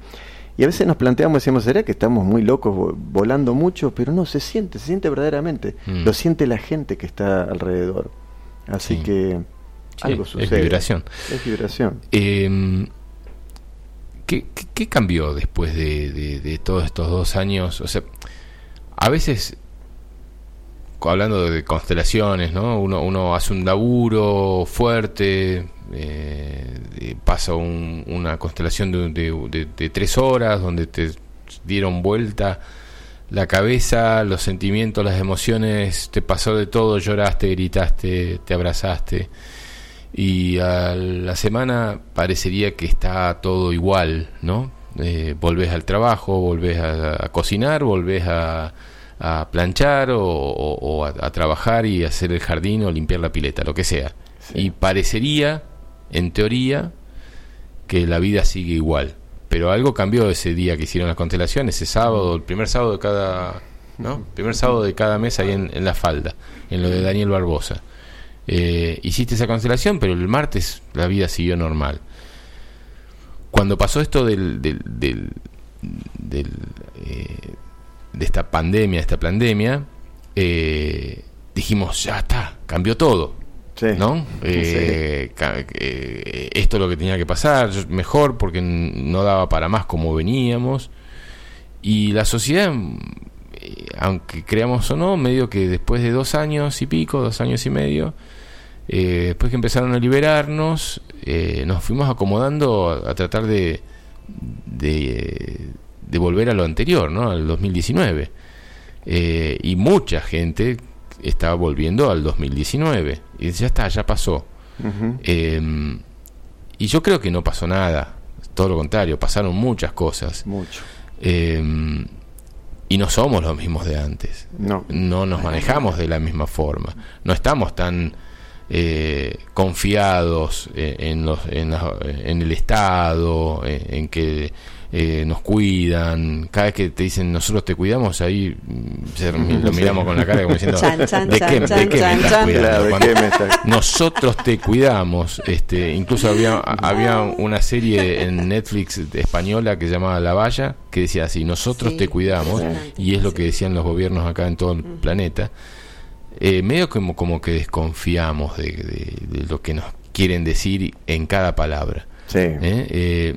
y según ese grupo de trabajo de LASRAM y según ustedes, según Luis y Andrea, eh, ¿qué cambió eh, en, ese lugar donde se encontraban todos eh, desde esa época hasta ahora?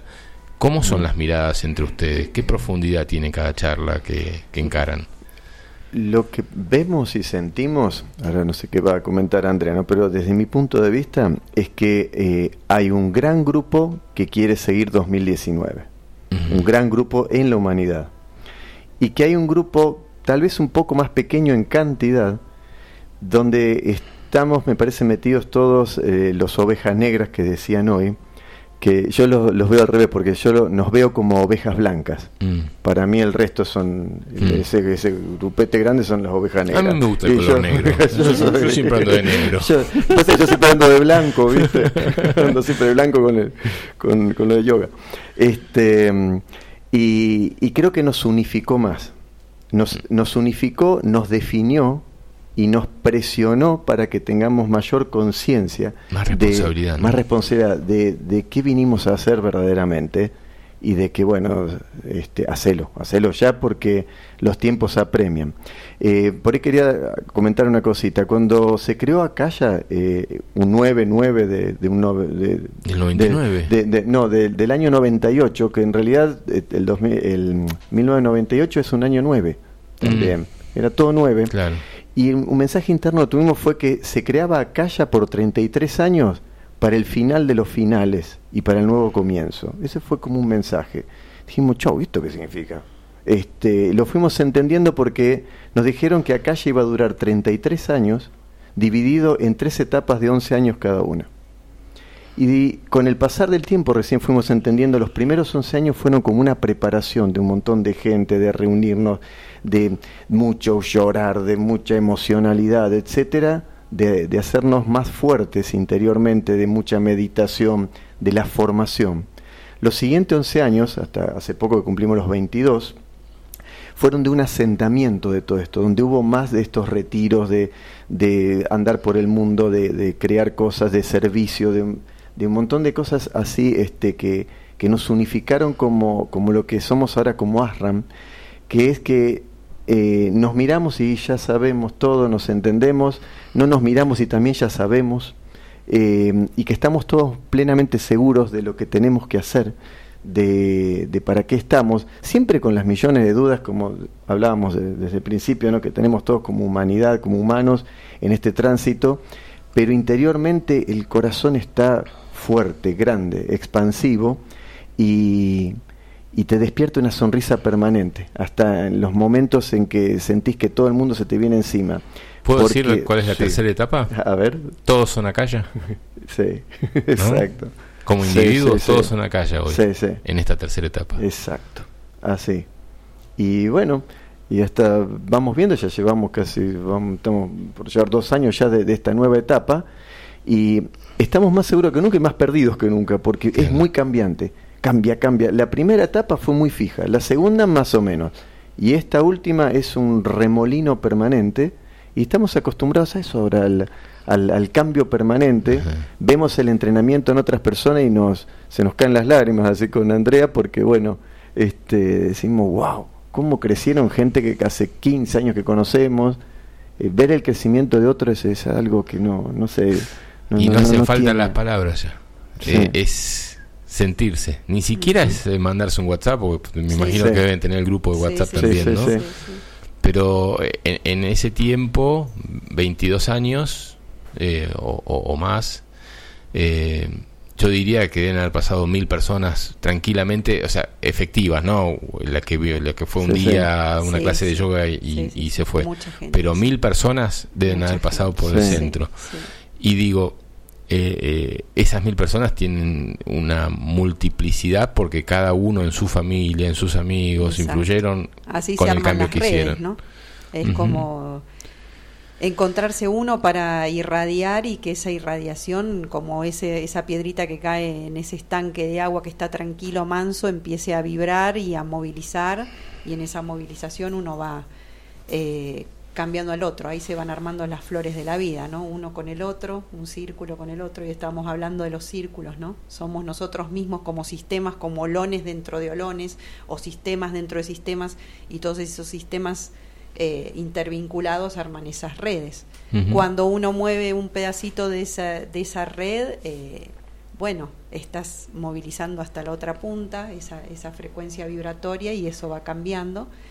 Y, y bueno, y sí estamos muy fuertes. Eh, no es fijos ni cristalizados en el pensamiento, sino siempre abrazando el, el, poder adaptarse y poder renovarse, pero sí fijos en, el, en la confianza en nosotros mismos en el sentido que estamos fuertes en eso, ¿no? Mm. Firmes, para decirlo en otra palabra. Sí, sí, estamos sí. muy firmes en, en, en, sentir realmente que somos almas, que somos parte de algo mucho mayor y que eso algo mayor nos atraviesa y, y, nos mueve. Y bueno, y también ayer estamos hablando de esto, ¿no? De que si tenemos eso mayor que nos mueve, empezar a, a, a descubrir cómo nosotros vamos hacia un lado, hacia el otro, ¿no? De qué manera eh, nos entregamos ese movimiento y en qué momento decimos que no a determinadas cosas, ¿no? Que es lo que sucedió y de lo que estábamos hablando, ¿no? Poner los límites, eso también lo tenemos que aprender, a ser firmes y a estar, entonces, cuando uno está comunicado con uno internamente, empieza a saber para qué está, por qué vino, cuál es el propósito interno, bueno, si la otra persona u otro grupo de personas muy grande eh, está decidiendo hacer otro tipo de, de, de, experiencias, bueno, es esa otra persona. Más allá uh -huh. de que formemos todos una gran familia humana, evidentemente hay grupos, hay un pequeño grupo que tiene que realmente reafirmarse. Es una de las cosas también que rescatamos nosotros de todo este periodo. Hubo mucho más contacto entre nosotros mismos, de repente, o empezamos a hablar entre todos, o gente que ni conocemos que, que se transformó en referentes también de esos puntos, ¿no? De la red, no sé, como un astrólogo en España podría ser, o como los chicos hoy mencionaban a Andrea Barnabe, o a determinadas personas que nos fuimos involucrando entre todos, comunicadores, ¿no es cierto?, que, que hablaron libremente, que se la jugaron y que eh, médicos, ¿no? Que empezaron, o investigadores, bueno, toda esa red que se armó, para mí es importantísimo eso, eso no existía antes. O sea, todo esto que intentó eh, aplacar, ¿no es cierto?, esa unión del humano y esa conexión vertical que Lo tenemos, fortaleció. lo fortaleció. Sí, sí, lo sí. fortaleció. Yo no- Nosotros no, nos tengo sentimos dudas. más fuertes No con tengo eso. dudas de eso. Yo, yo creo que en ese sentido, eh, en, en un momento, cuando las cosas estaban complicadas y te, y te bloqueaban por Facebook y te, y, Mm. y te sacaban de un lado, te sacaban de otro, uno decía, ¿hasta dónde puede llegar el límite? ¿no? Porque te llegaban imágenes de que en Australia a alguien que opinaba diferente lo fueron a buscar la policía directamente al- a la casa diciendo usted está en contra de tal cosa sí sí pero lo publiqué. Dice no porque no puede poner eso Y dije uy hasta qué punto pueden llegar Eh, en, en un, en- hay un documental que hicimos nosotros que se llama Humanos Conscientes que, que- que lo, lo llegaron a ver ustedes. Después No, si no después se, lo los, se los no mando. Bueno. eh, lo vamos a pasar en, en las jornadas holísticas de elegir ser y seguramente lo vamos a pasar en la carpa bastante seguido. Eh, Marcelo Pérez, que es de, las eh, cabañas, el, en- el- que, raíces que están cerca de, de Ongamira, eh, que están sobre mano izquierda, pone, ¿no? Como que cuando uno eh, es un ser individual y opina diferente, si son dos o tres personas, para ellos es fácil localizarte y neutralizarte. Te localizan y te neutralizan. Es fácil, porque te llegan y de alguna forma te, te apretan. Pero cuando son tantas personas, eh, sin miedo, eh, es- para ellos es imposible, Exacto. porque se transforman en una masa de energía que no la pueden aplacar. Eh, y yo creo que lo que pasó es que se en este tiempo se transformó en una gran masa de personas sin miedo a decir lo que pensaban ¿eh? y, y a contagiar a más. Sí. Eh, y empezaron a aparecer más youtubers jóvenes, muchos jóvenes, con una palabra precisa, concreta, eh, que no iban a ser eh, doblegados y contra eso no se pudo. No. No, pudieron y creo que no la vieron venir en ese sentido. No vieron venir de que se les iba a venir en contra. Sí. De todas maneras, siempre pensamos que hay algo que van, están tramando, porque Y ellos sí. nunca pueden No parar. frenan. Es como nuestra No mente, paran. Es nunca como, para. es como el ejemplo de Daniel hoy que dijo le ponías que yo Gamexane a la, a la hormiga y en- después ya no le hace nada, pero ya estás ideando otro veneno. Bueno, y esto es así, parece que Ellos- yo no creo que se quede quieto aquel que tiene el, el complejo interno de ser amo. No. Pero nosotros tampoco. Este, Eso pero te iba a decir, pero nosotros tampoco. nada. Nosotros Para tampoco. Nada. Eh, sí, no, no somos los de antes. No, no, Eh, no. tuvimos Estamos que, afirmarnos, empoderarnos, posicionarnos diferente, fortalecernos y sobre todo yo lo que sentí es que eh, cuando hablaba así con mis guías, ¿no? En, en esa época en que estaba todo tan en silencio eh, eh, y manejado ese silencio, ¿no? En la ciudad me refiero. Yo decía, bueno, si yo vine acá con un propósito que es el de expresarme en libertad, ¿no? Y, y- y esta singularidad que se viene, ¿no? Que es lo que estábamos también hablando en un principio, porque se vienen las singularidades, el compartirse desde las singularidades, porque yo respeto en la diversidad y valoro en la diversidad y crezco en esa diversidad. ¿no? En ese otro que está haciendo otra cosa que yo no la puedo hacer porque yo tengo un campo de energía para manejar, que es mi propio campo de energía, y puedo hasta determinadas situaciones. El otro está haciendo lo otro. Cuando esos dos campos se funden, eh, hay ahí esa chispa ¿no? de, de trabajar en comunión, que es lo que también se viene, pero respetando desde, desde esas diversidades. Lo que ella experimenta, lo que experimenta Julia desde su creatividad, que, que pinta, que hace cosas en cerámica, etcétera, no, no lo experimento yo que también pinto. Hacemos la misma actividad, pero cada uno la hace a su manera, a su modo. El cómo lo hacemos es lo esencial, ¿no? De esas singularidades. La inspiración, de dónde viene. Claro, todas esas conexiones y lo podemos compartir y eso es maravilloso y ahí es donde se potencia, ¿no es cierto?, esa singularidad y se arman las redes. Y creo que eso no, no se vio venir en ese momento, porque fue como que cada uno estábamos, bueno, dispersos por ahí, cada uno haciendo lo suyo, en su grupito, en su escuela, en su, en su barra, en lo que sea. Pero bueno, cuando nos dimos cuenta de que necesitamos unirnos para realmente sostenernos y quería decir además que la confianza en sí, porque vos estabas hablando del miedo, yo creo que ahí es donde eh, pescaron a, la gente. Mm.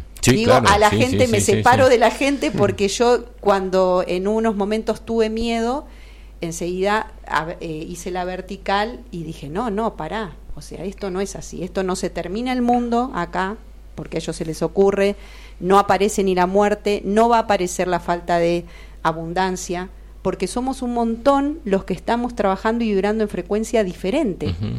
no, no, no, no se va a castrar, digamos, de alguna manera todo eso no se va a imposibilitar. Quedan ocho minutos del programa, eh, vamos a, resumir un poquitito y, a ir de a poquito despidiéndonos también. Eh, el sábado pasado estuvo sentadito donde estás vos, Mariano Arriaga, ¿no? Y, y estuvimos charlando dos horas con Mariano hermosas y me dice el martes me voy a, Rosario por la por el tema legal que de cuando lo ah, metieron preso el 25 de mayo del año pasado y le mandé un mensaje el otro día y me dice, está complicado, porque él iba a ir un día y se volvía, eh, venía para acá. Y me dice, está complicado, todavía eh, tengo que quedarme un, poco más para ordenar las cosas.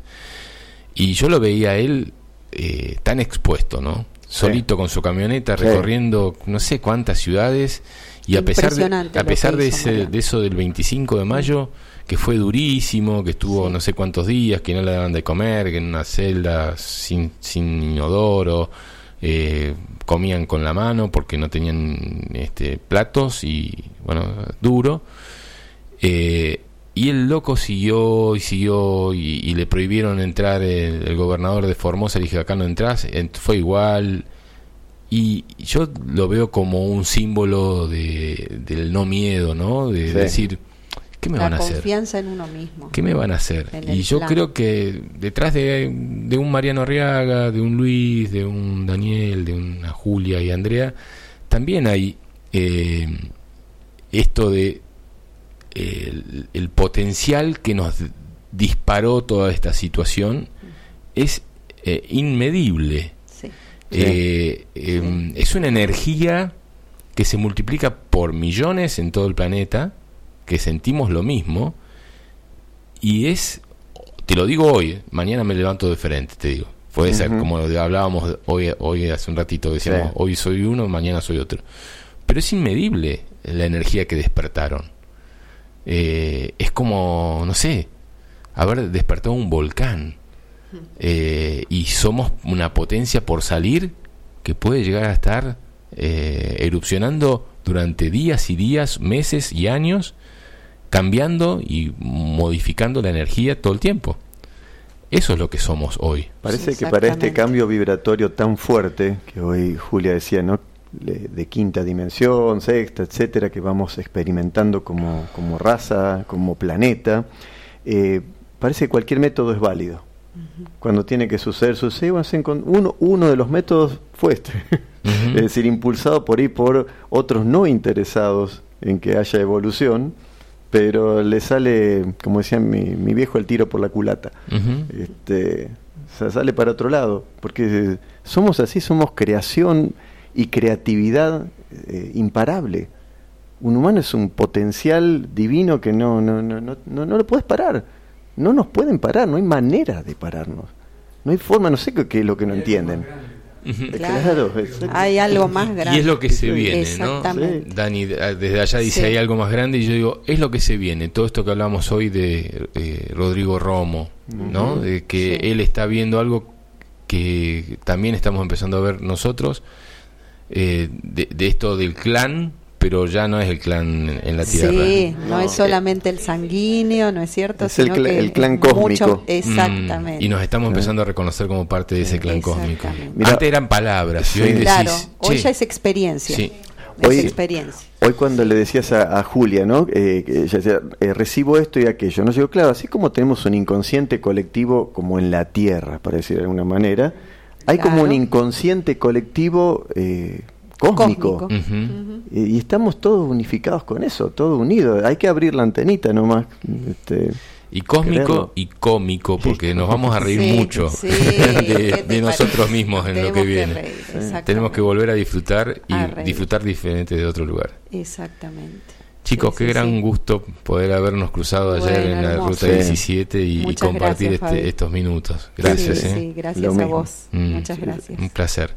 Gracias. muchísimas gracias. Gracias Dani allá, Julia, Andrea, Luis, todos ustedes, cada uno desde el silencio, porque hoy compartieron poco a través de los mensajes. Eh, poco a lo acostumbrado, pero sé que desde el silencio aportaron y mucho.